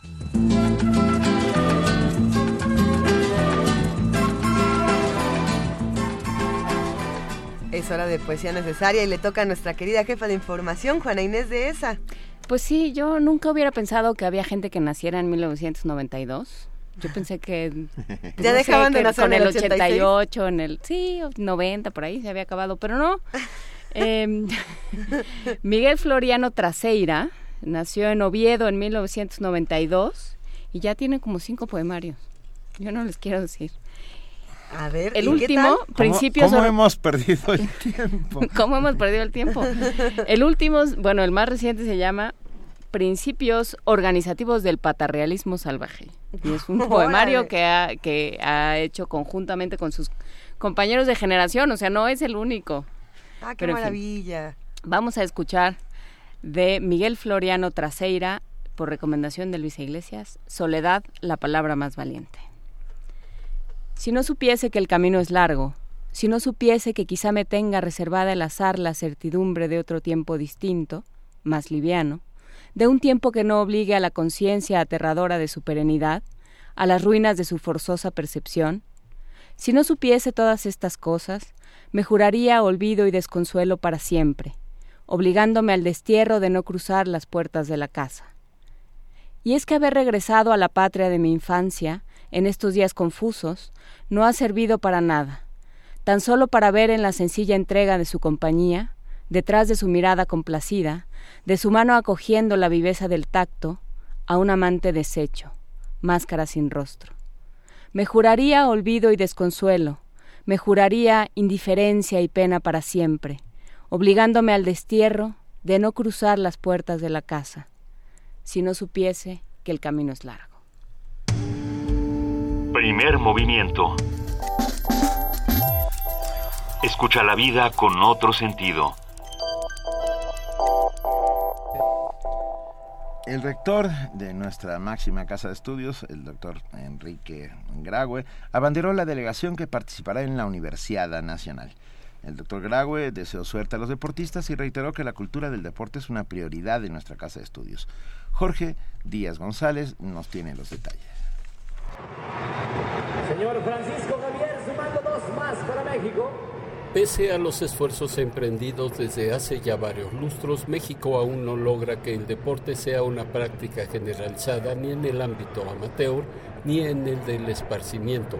Esta crisis ha propiciado que, además de una pírrica cosecha de medallas en certámenes internacionales, niños y adultos presenten problemas de aislamiento a causa del sedentarismo y a la postre desarrollen sobrepeso y otros padecimientos relacionados con la obesidad. Ante esta realidad, el rector de la UNAM dijo que la cultura del deporte es una prioridad en el país y en particular en la Universidad Nacional.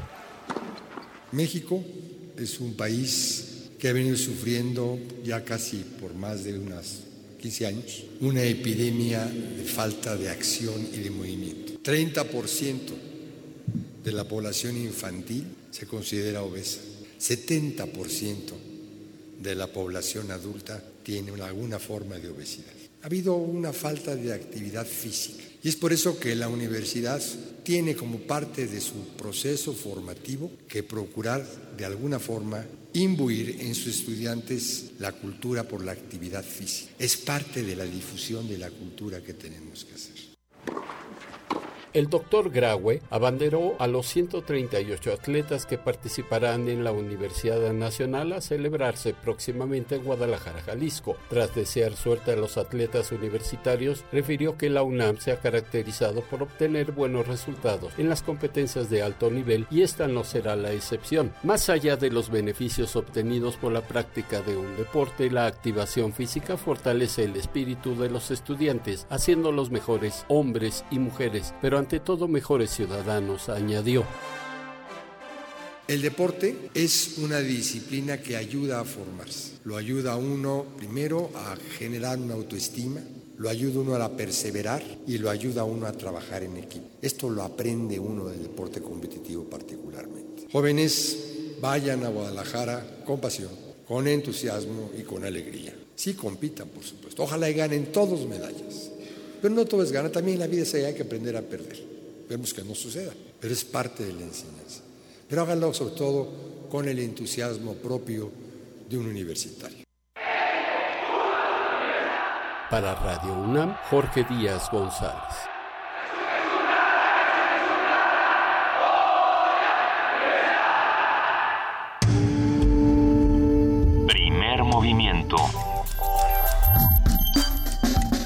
La raza habla.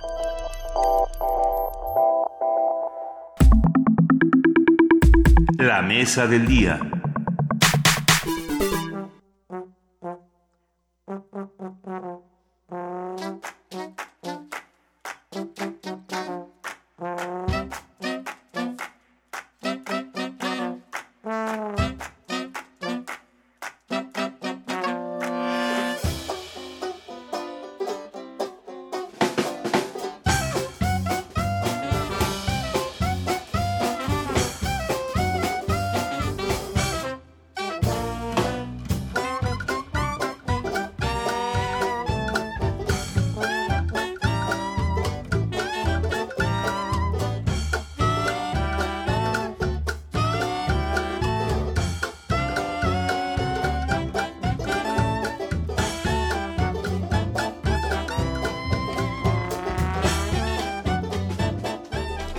En su coche, cerró los ojos un segundo y vio a Harold Lloyd colgado de este reloj eh, eh, con esta música de fondo, tiene usted razón.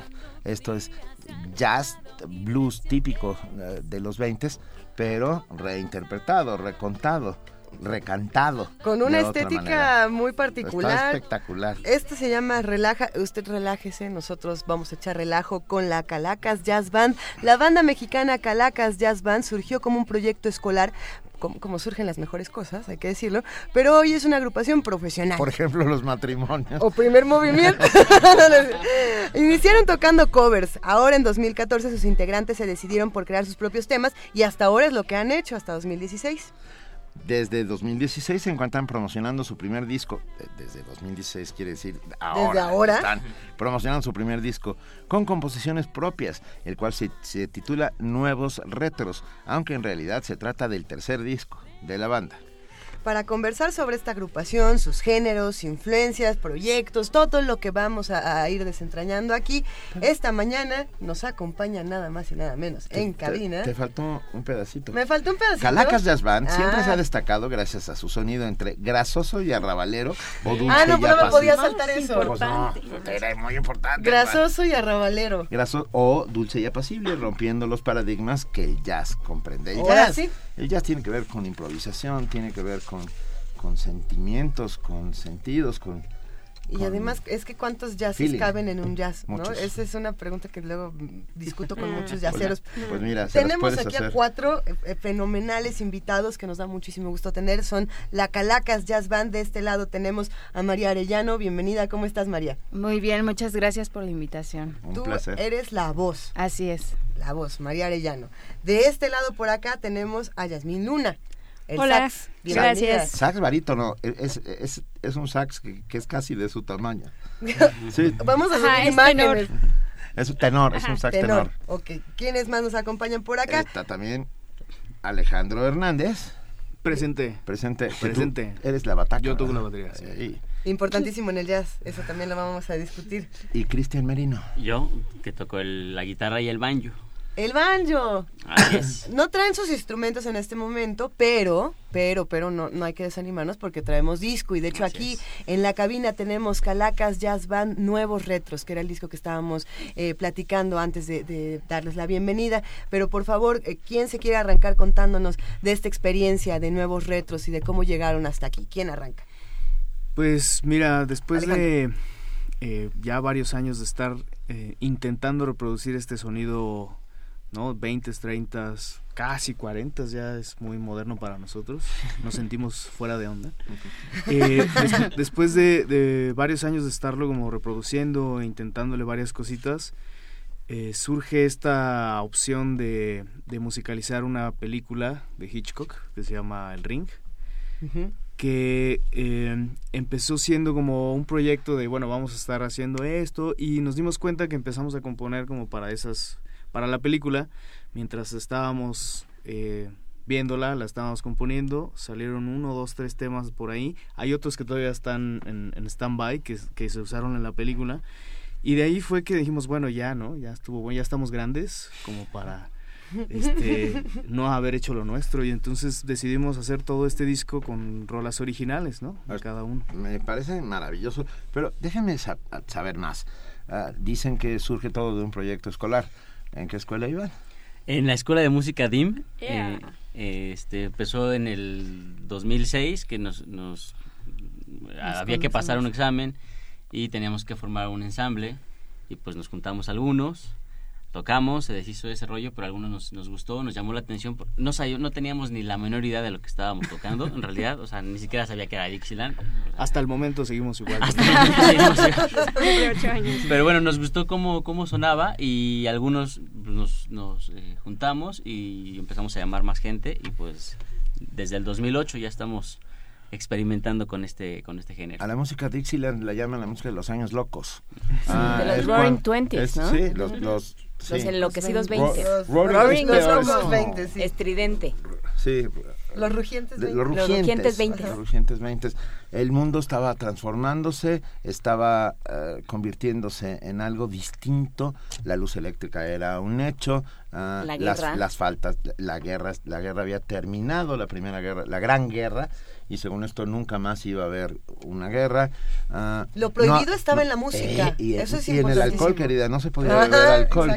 Ah, entonces, ah, eh, es un mundo curioso en el que la música, esta música, viene a salvar un poco a, a este, a este mundo que estaba empezando y al mismo tiempo destruyéndose, porque muy pronto vendría la gran crisis, la gran crisis económica, y, y la, y la música que ustedes tocan e interpretan, revisitada, eso es lo que me encanta. No tocaron, no tocan temas viejos, todos lo están haciendo ustedes. Cuéntenos de dónde. ¿Quién quiere contarnos? Bueno, lo que pasa es que es el tercer hijo de Calacas Jazz Band. en el primero que se llamó, se llama Gracias por Cooperar, pues eran puros covers, también en el segundo, El Bien Bonito, con arreglos, arreglos de la banda, ¿no? Tenían como ese sello de Calacas, pero no eran nuestras composiciones. O sea, sí son composiciones de 1920, 30 y piezas como, por ejemplo, em, It Don't Mean a Thing, el, el Tigre, que es un ragtime. O sea, música muy tradicional de jazz. Ajá. Y bueno, es hasta este tercer disco donde nos lanzamos a componer. Por eso es Nuevos Retros, de hecho. Nuevos retros, porque esto ya es una construcción 100% calacas. Así Eh, es. las calacas en nuestro país tienen eh, muchos significados, pero uno de ellos eh, lo podemos ver en, en Viva México, ¿no? La- la- al final de, este, de esta Einstein. bellísima película. Sí. Las calacas bailan, la calaca es la fiesta y nosotros somos los únicos que tomamos esta figura para celebrar y para reírnos de nosotros mismos y para reírnos de todo, ¿no? Así ¿Por es. qué ustedes toman a la calaca para, para hacer a su jazz band? Pues precisamente por eso, porque eh, nos dimos cuenta de que el nombre venía muy de acuerdo con lo que estábamos haciendo, con la esencia de la banda, que es tocar esta música que se utilizaba para las fiestas totalmente, que es cabaret eh, y, y todo este rollo que se vivía, y además que también eh, tiene que ver mucho con la muerte, ¿no? Y entonces, haciendo como ya un, un, un poquito más eh, recorrido sobre lo que representaba la muerte para nosotros también como mexicanos, pues sí decidimos que Calacas era el, el mejor, el nombre más adecuado, ¿no? Como para, para el estilo que estábamos tocando.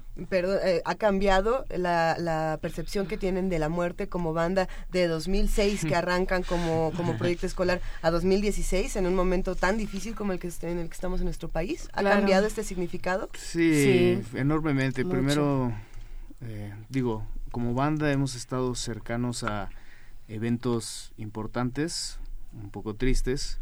El hecho de, de haber tocado, por ejemplo, en la caminata que se dio de, de la Diana al Ángel, cuando Eh. fallece el maestro Neri, Enrique. Neri, eh, tuvimos, estuvimos caminando ahí en Reforma y tocando música de funeral y tocando algún, no sé si ese día creo que todavía no teníamos canciones nuestras. No. Y últimamente con el director de la Escuela de Música DIM, donde estudiamos. José que- Luis Domínguez. José Luis Domínguez, que musicalizó, de hecho, que viva México con Ayn Rand. Eh, Que fue un espectáculo impresionante ahí en el Teatro de la Ciudad. Sí. No, no, enloquecedor, digo, nada más. Sí, sí, sí, Re- estuvo recordamos a Nine Rain con cara de no lo puedo creer, sí. Este, entonces, eh, sí, la muerte ha estado cerca de Calacas de una forma muy especial, muy emblemática con la música y pues eso es- obviamente ha cambiado en nosotros muchas cosas, ¿no? De cómo tocarlo, de cómo sonarlo, cómo hacerlo. Sus influencias entonces siempre vienen de este tipo de jazz o tienen influencias contemporáneas que también van integrando eh, tanto Sí. para la imagen que tienen como banda como para el sonido, es decir, toman de bandas nuevas o nada más este de, de lo viejo. No, sí, eh, sin duda eh, los, los grandes maestros, eh, no sé, cada quien tiene como sus preferidos. En mi caso, Django Reinhardt, por ejemplo, es una, Bueno. una influencia Hay nada más. enorme. Este, la Preservation. Pero escucha, estás hablando, estás hablando de otros tiempos. Sí. Hoy hablar de Django Reinhardt, que hemos hablado de él. en este Nada más programa. Woody Allen, Sí. ¿verdad? Y nos- Woody Allen y nosotros hablamos de, de Django Reinhardt. Pero la gente joven debería buscarlo. Sí. Está ahí en, en, el- en esa cosa maravillosa que se llama Internet. Oigan a, a Django Reinhardt, era el gran rebelde, el, el, el tipo que, que tocó por primera vez la guitarra y le sacó acordes imposibles, que nadie pensó que existían dentro de esa cosa. y de aparte con sus limitaciones, bueno. Porque, bueno, hay- investiguen un poquito de, de Django para nuestros amigos, pero tocaba con dos dedos, este, y, y bueno, hacía cosas impresionantes. Y, pero bueno, aparte de, de las influencias también de, de los de los de los maestros de estas bandas, pues también pues no podemos dejar al lado que vivimos en esta época Claro. y escuchamos y somos abiertos y somos músicos y somos abiertos a muchos géneros, ¿no? Desde Proyectos nuevos. en este disco hay una canción que nació siendo una salsa, por ejemplo, ¿no? Y, y la fuimos como adaptando a- hasta que llegamos a, a este a este rollo. Y Toda sí, salsa puede hacerse jazz. Sí, Eso es lo que aprendimos, es lo que aprendimos. ¿Y viceversa? Pues me pregunto. Sí, Sí, Ok. sí. Sí, Ok. también, también. ¿Todo ya se puede hacer salsa? Sí. Bue- bueno, Ah, Yo Yo digo que sí. habría que preguntarle a Charlie Parker. Bueno, ok, sí. O habría que preguntar, Charlie Parker tenía también grabación, así como tocando la cucaracha es que, claro, en ritmos tiene que ver latinos. con el beat.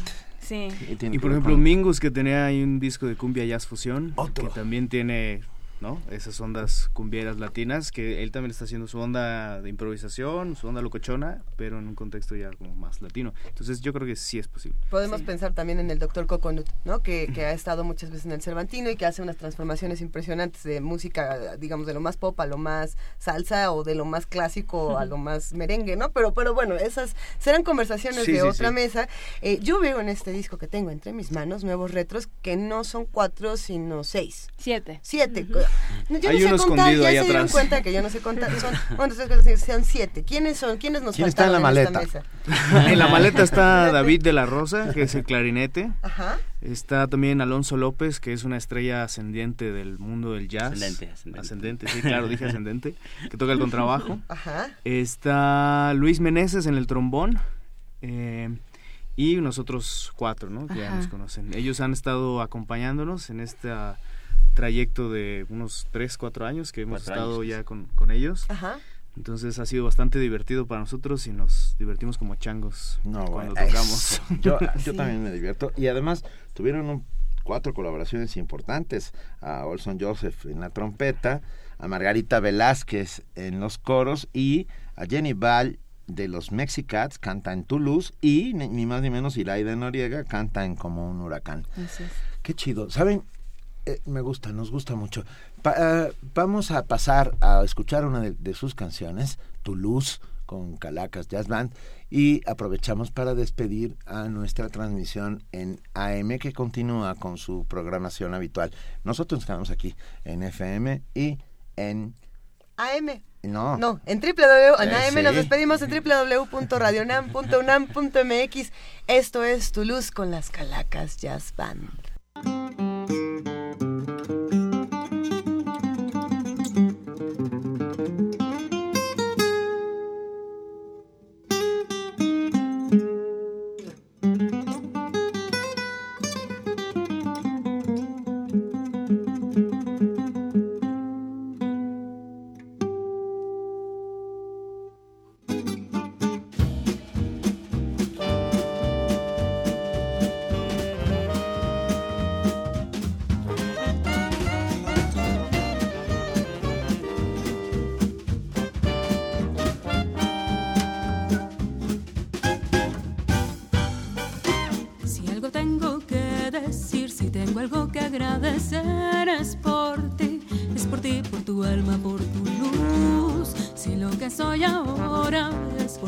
Cobijo que me brinda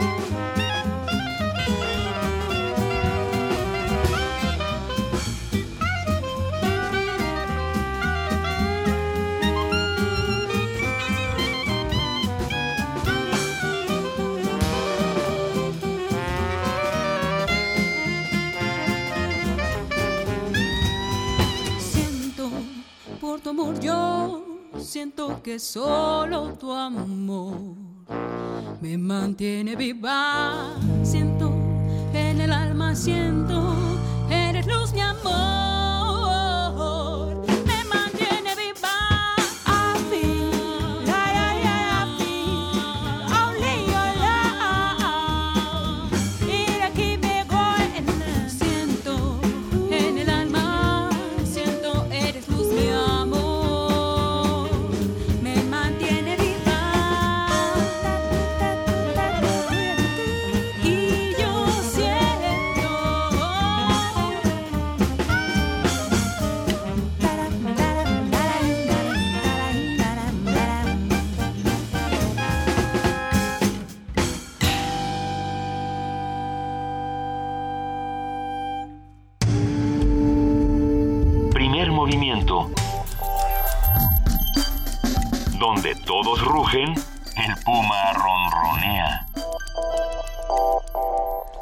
Así suena Calacas Jazz Band.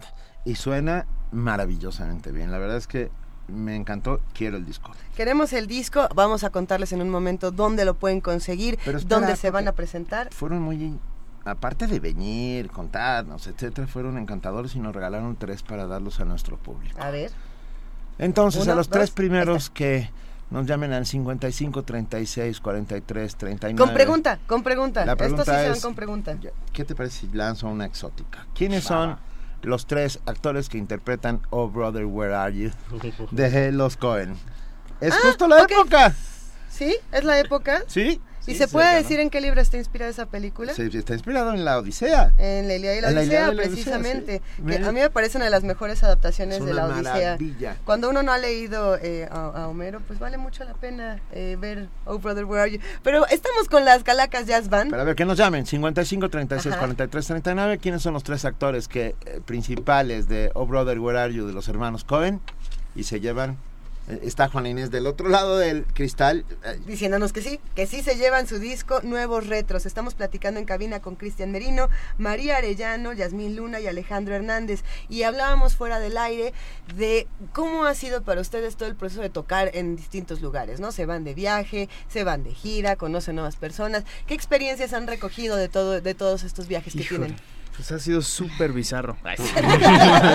Porque, digo, eh, generalmente nos, nos, nos encasillan como en una banda de jazz, ¿no? Pero bueno, cuando nos ven se dan cuenta que no nos tomamos muy en serio muchas cosas, entonces disfrutamos mucho, brincamos, bailamos y hacemos muchas cosas en el escenario. Y eh, nos ha tocado, por ejemplo, un ejemplo voy a poner, Ajá. abrirle a Air Supply. Hay nada más. Así, así. Una cosa bastante ¿Dónde fue extraña. eso? ¿no? No, ahora me quedé así. ¿Conocieron a los de Supply? Sí, sí, los saludamos, fotito, ya sabes, ¿no? ¿Y qué, y qué tal es el público cuando uno viene de telonero con una banda como esta, que toda la gente eh, pues, conoce? pues bien, o sea, uno que otro odioso de, que, de que ya están desesperados por, por la por la Es difícil, banda sí. pero no generalmente Hay buena bastante respuesta. bien también nos ha tocado con, con El el, tri. tri, Ve nomás. y este bueno, y, y en los viajes este, Con Eli Guerra. con Eli Ah, Guerra. qué maravilla. Pero me quedo pensando, hay una diferencia muy grande entre el público que va a ver a Eli Guerra, el público que va a ver al Tri y el público que va a ver a Air Supply. Son ¿Cuál es el público al que ustedes buscan? ¿O van con todos? A ¿Van todos parejos? es- Comodines. Todos. O sea, En realidad sí, sí, sí tratamos de llegar no nada más al, al gremio yacero, sino abrirnos eh, Y me espacio. parece muy inteligente. Y me parece que, que justamente por eso hemos eh, eh, tenido como la, la oportunidad de estar en estos escenarios con estos grandes este personajes en la música y, y para nosotros es muy importante que no nada más la gente que se dedica a escuchar jazz nos escuche, sino que también aparte- los poperos, los rockeros, o sea, creo que toda, todo el público es, es importante que conozca también unas propuestas diferentes y yo creo que e- este estilo que estamos eh, manejando, tratando de, de hacer, está muy refrescante porque Sí, sí está.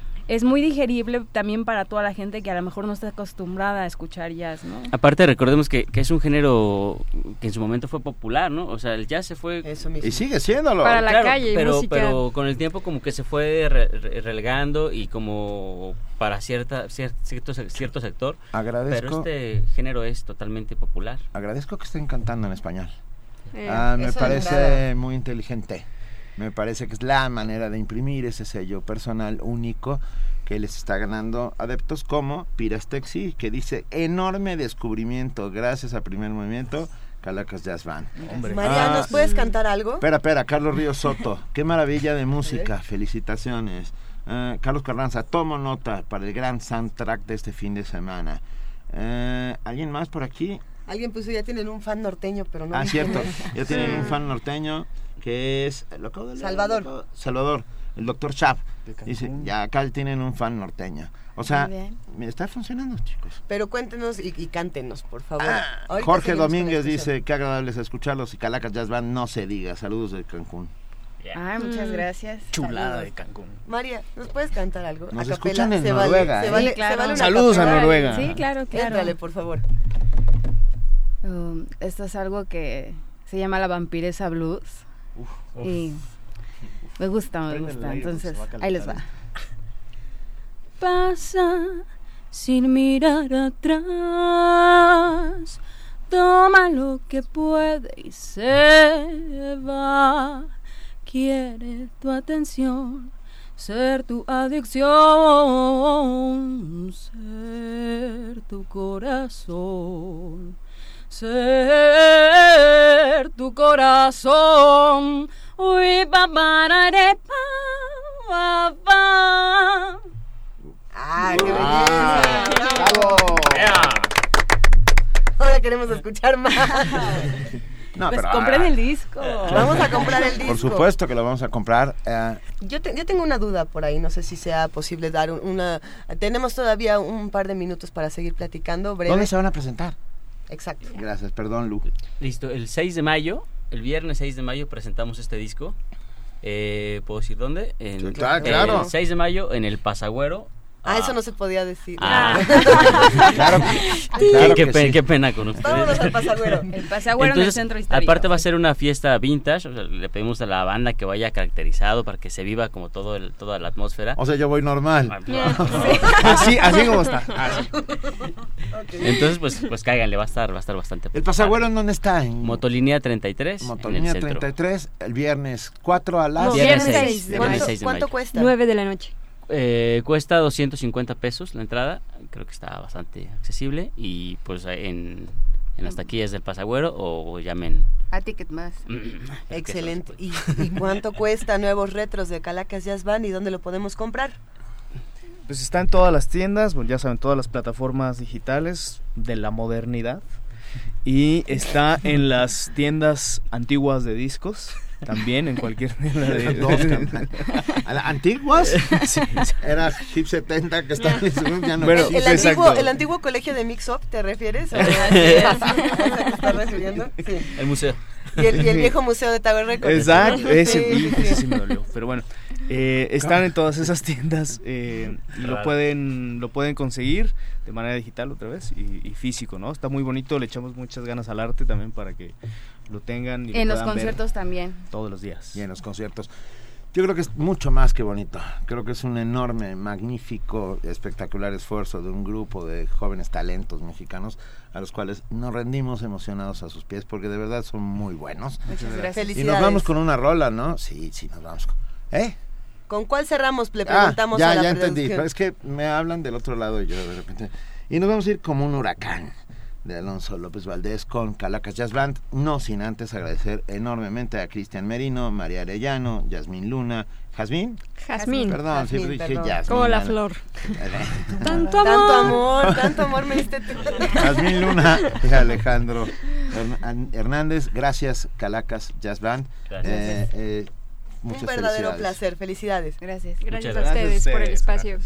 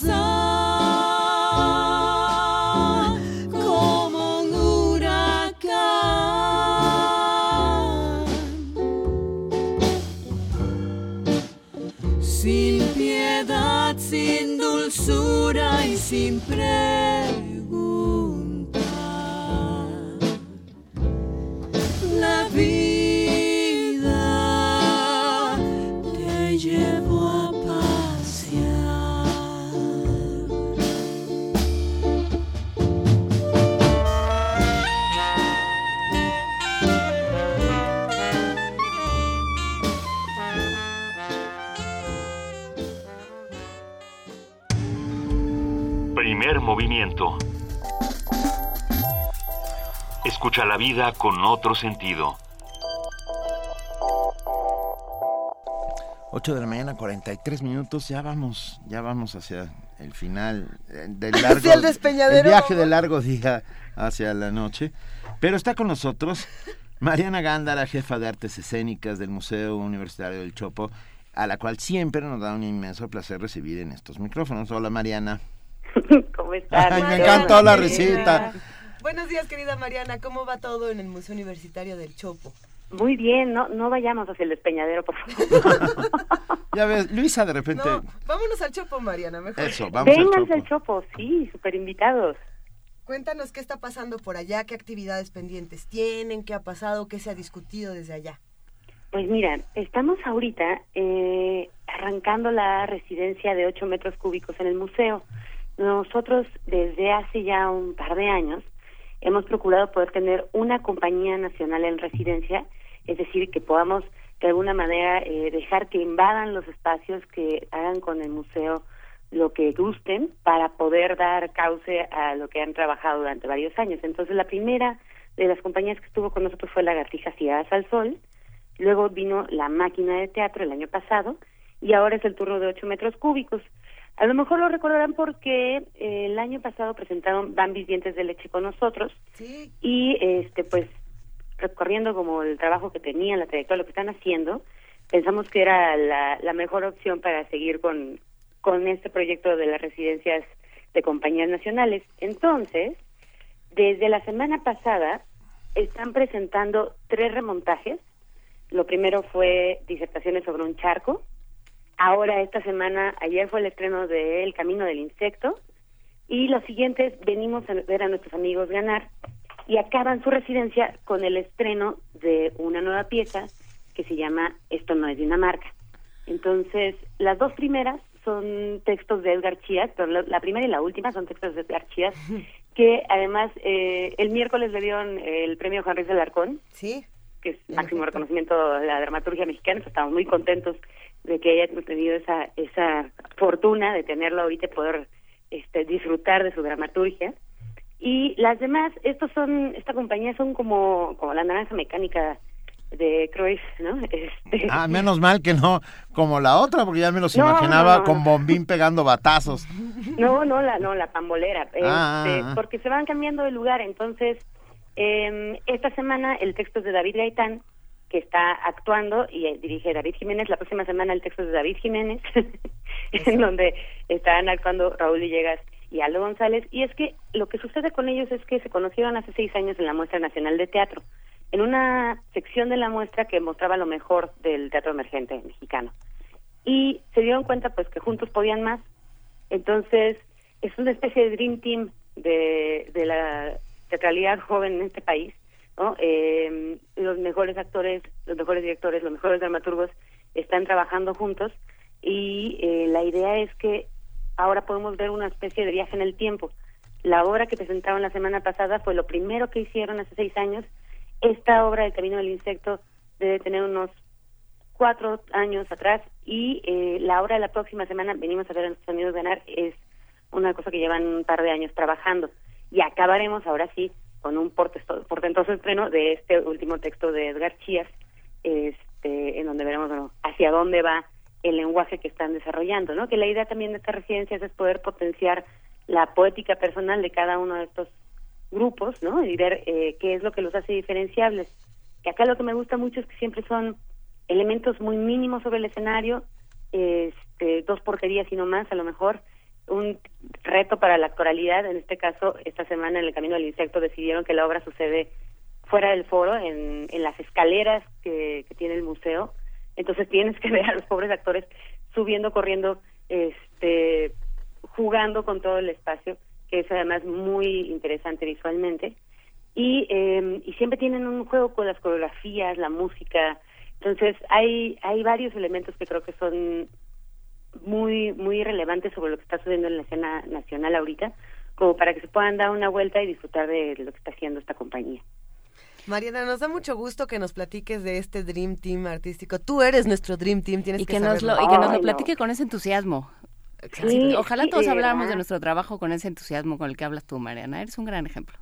No, hombre, es que pues es, es muy emocionante ver lo que sucede cuando, cuando ves que el público se encuentra con algo que Mira, normalmente la gente piensa, a ver, esto es del Chopo, ¿no? Que es heterodoxia, el, alternativo, este emergente, no sé qué. Pero la realidad es que son cosas que se están produciendo para reflejar el contexto en el que estamos, ¿no? O sea, es, sí, que no salen de la nada. contemporáneo, exacto. Entonces, a lo mejor de repente puede sonar a que son muy eh, alejadas o crípticas, pero para nada, ¿no? Este, y entonces ver a, al público cuando se encuentra con esto, no solo eh, disfrutándolo, sino también teniendo un, un, enfrentamiento más interesante a nivel intelectual, digamos, un reto ahí, pero que, que al final es una experiencia estética, ¿no? Pues es muy emocionante, da mucho gusto ir a trabajar.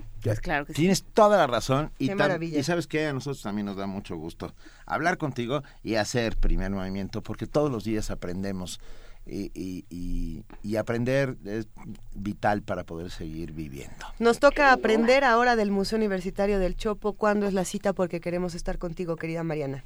Pues miren, vamos a estar igual en horarios de teatro, eh, viernes a las 8, sábado a las 6, domingo no trabajamos este porque es primero de mayo, eh, pero bueno, los domingos se dan a las 6 las funciones de esta temporada y eh, toda la información sobre la residencia la pueden encontrar en www punto unam, punto, chopo, perdón, punto unam punto mx. Estamos también en Twitter, arroba Museo del Chopo. Eh, ahí habrán también algunas este, pues promociones que estaremos sacando por redes sociales. Igual en Facebook estamos como amigos del Museo del Chopo.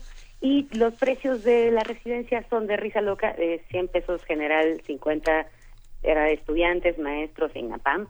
Entonces, por 200 pesos pueden venir a ver cuatro obras de la compañía 8 metros cúbicos. Bueno, Excelente. Aprovechemos. Te mandamos un enorme abrazo. Gracias, como siempre, Mariana Gándara, del Museo. Igualmente. no, gracias. Un beso, querida Mariana. Hasta luego. Chao. Hasta luego. Primer movimiento. Donde la raza habla. Investigadores de la Facultad de Estudios Superiores Aragón desarrollan un dispositivo electrónico que literalmente se puede vestir. ¿Vestir? sí, vestir. La prenda que ayudará a quienes cuidan enfermos, detecta signos vitales y envía información a familiares del usuario y en caso de colapso avisa a los servicios de emergencia. Necesito una, pero ya. sí. Eh, en particular necesito yo una, sí, sí, sí. Bueno, eh, sepamos más eh, acerca de esto con nuestra compañera Dulce García. En su mayoría la población del país es joven, pero en un futuro no muy lejano, muchos mexicanos serán adultos mayores. Por ello, la ciencia trabaja en resolver algunos de los problemas que enfrenta este sector de la población.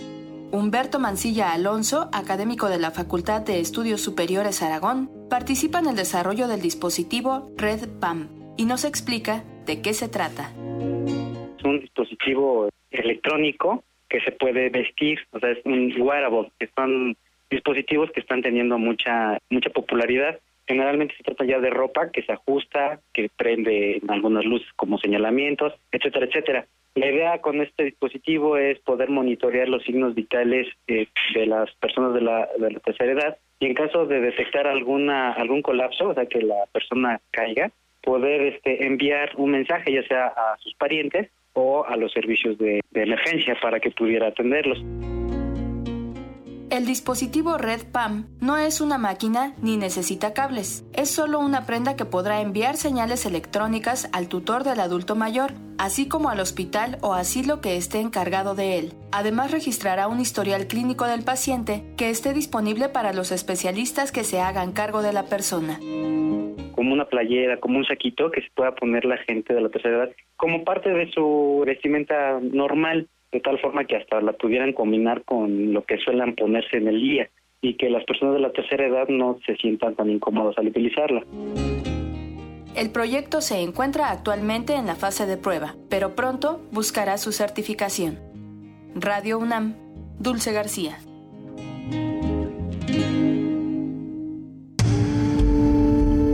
Primer movimiento. Donde la raza habla.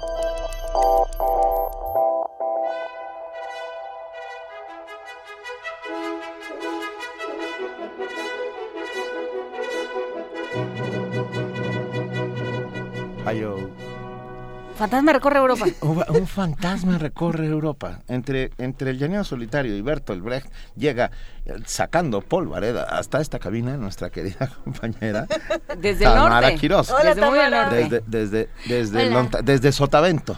Ya desde para los que Mochis, sea... Sinaloa. ¿Desde qué? Desde los Mochis, Venga, Sinaloa. Desde el norte. Tamara. Abusados de Ya. los mochis. Muy buen día, Benito, Luisa, Juana Inés y a todos los que nos están escuchando. Hoy en Radio UNAM por el 860 de AM a las 5 de la tarde disfruten del Juez de los Divorcios, radiodrama conmemorativo por los 400 años de la muerte de Cervantes. Por la noche, como parte de la serie La llave, la clave, la nave, el ave del tiempo, disfruten la séptima y última parte de Macbeth de William Shakespeare en punto de las 11. En el Día Internacional del Jazz, Radio UNAM los invita a escuchar Los Improvisadores. Mañana, 30 de abril, a las 8 de la noche, por el 96.1 de FM y también por el 860 de AM.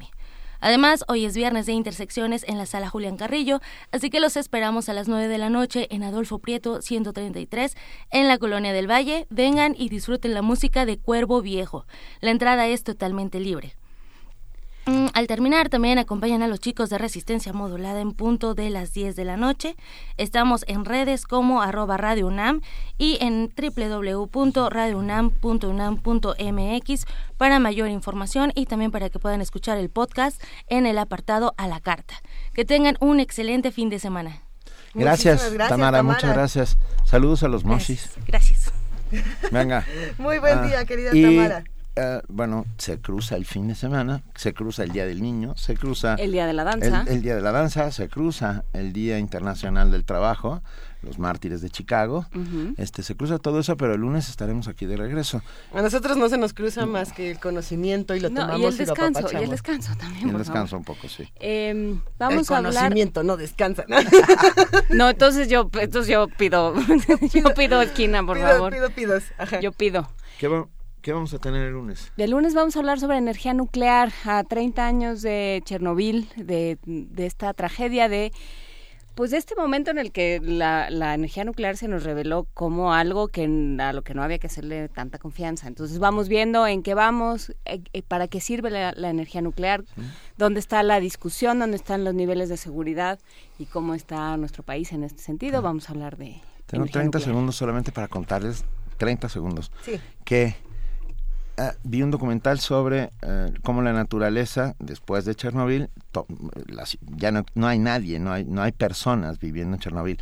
La población de lobos aumentó siete veces, ah, de osos cuatro veces, o sea, quiero decir... En ¿Osos cuanto, y lobos radioactivos? No, no, no tienen, no, por algún motivo no les ha afectado la radioactividad. Se ha desarrollado todo un nuevo hábitat salvaje alrededor de Chernobyl que hace ya de por sí a una ciudad fantasma y vacía doblemente alucinante. Andan los lobos caminando por la ciudad. Qué belleza. Está, bueno. sí, está, es una gran historia. Vamos a hablar de ello y vamos a hablar también sobre las raíces del español de México con Ay, perdón, con Luis Fernando Lara, que acaba de ingresar al Colegio Nacional y va a hablar del tema. Este, pues para seguir dándole vueltas al asunto de qué tan nacional es nuestra lengua nacional y qué tanto queremos que sea una lengua nacional y demás. Nos espera una gran semana. nos espera una gran semana, pero nos espera también un gran fin de semana porque este sábado vamos a tener las dos emisoras, tanto en, en el 860 de AM como en el 96.1 de FM, programación musical las 24 horas. En AM vamos a tener jazz clásico, a excepción de Claude Bolling, eh, nacido en 1930, con puros músicos que ya no están, pero su música está. En FM va a ser jazz contemporáneo, atendiendo eh, fusiones también con, con, otros géneros musicales. Em, todos los compositores están vivos, a excepción de Shostakovich y de Frank Zappa y varios hacen arreglos, transcripciones. Wow, eso fue terrible Hablar decir. de Shostakovich y Frank sí, Zappa claro, al mismo y decir, tiempo. ya no están vivos Shostakovich ni Frank Zappa. Eh, sentí Bueno, un- siguen vivos en Radio UNAM. Ok, ok. Porque los vamos a escuchar este fin de semana. Vamos a escuchar arreglos, transcripciones y distintas versiones de piezas paradigmáticas del repertorio del jazz. Así es que todo esto va a suceder eh, el fin de semana en Radio UNAM. Jazz antiguo, jazz moderno. Pues nos despedimos con una canción. Eh, me da muchísima pena con Juana Inés de esa porque me escribió en un papelito Cole Porter, pero yo no entendía y leía Cole Porter y entonces pensé que se refería a un colegio y no entendía de qué hablábamos. Nos vamos a despedir con otra canción y ponemos a Cole Porter la próxima semana. Esto es eh, The Sneaker Pimps, se llama Sick Sneaker Pimps, una de las bandas de trip hop más importantes de los años 90, ¿De que qué? va a regresar Sneaker Pimps. No, bandas de... Trip hop.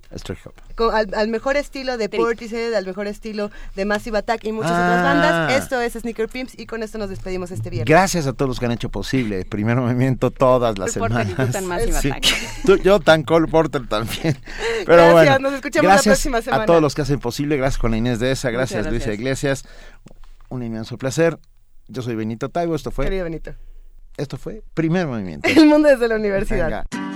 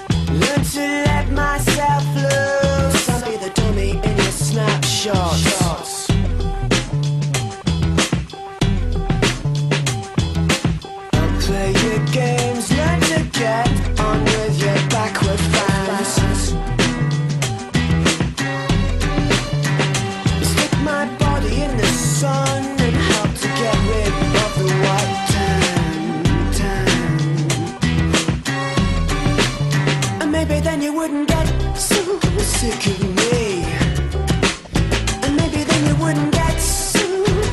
of me.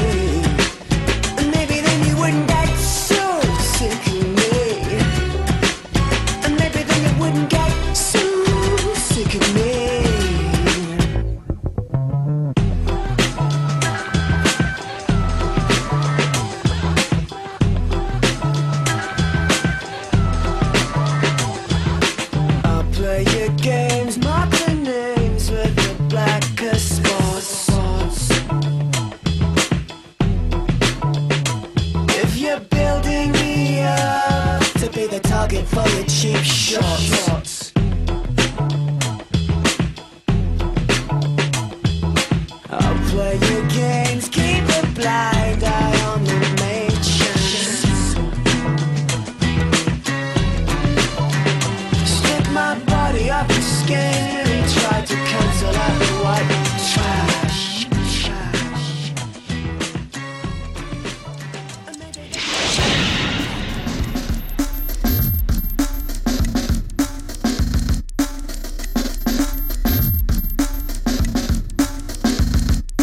Coordinación de Difusión Cultural de la UNAM y Radio UNAM presentaron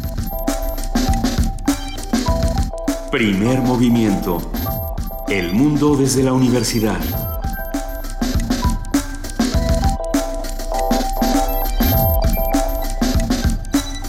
Coordinación de invitados Amalia Fernández y Miriam Trejo.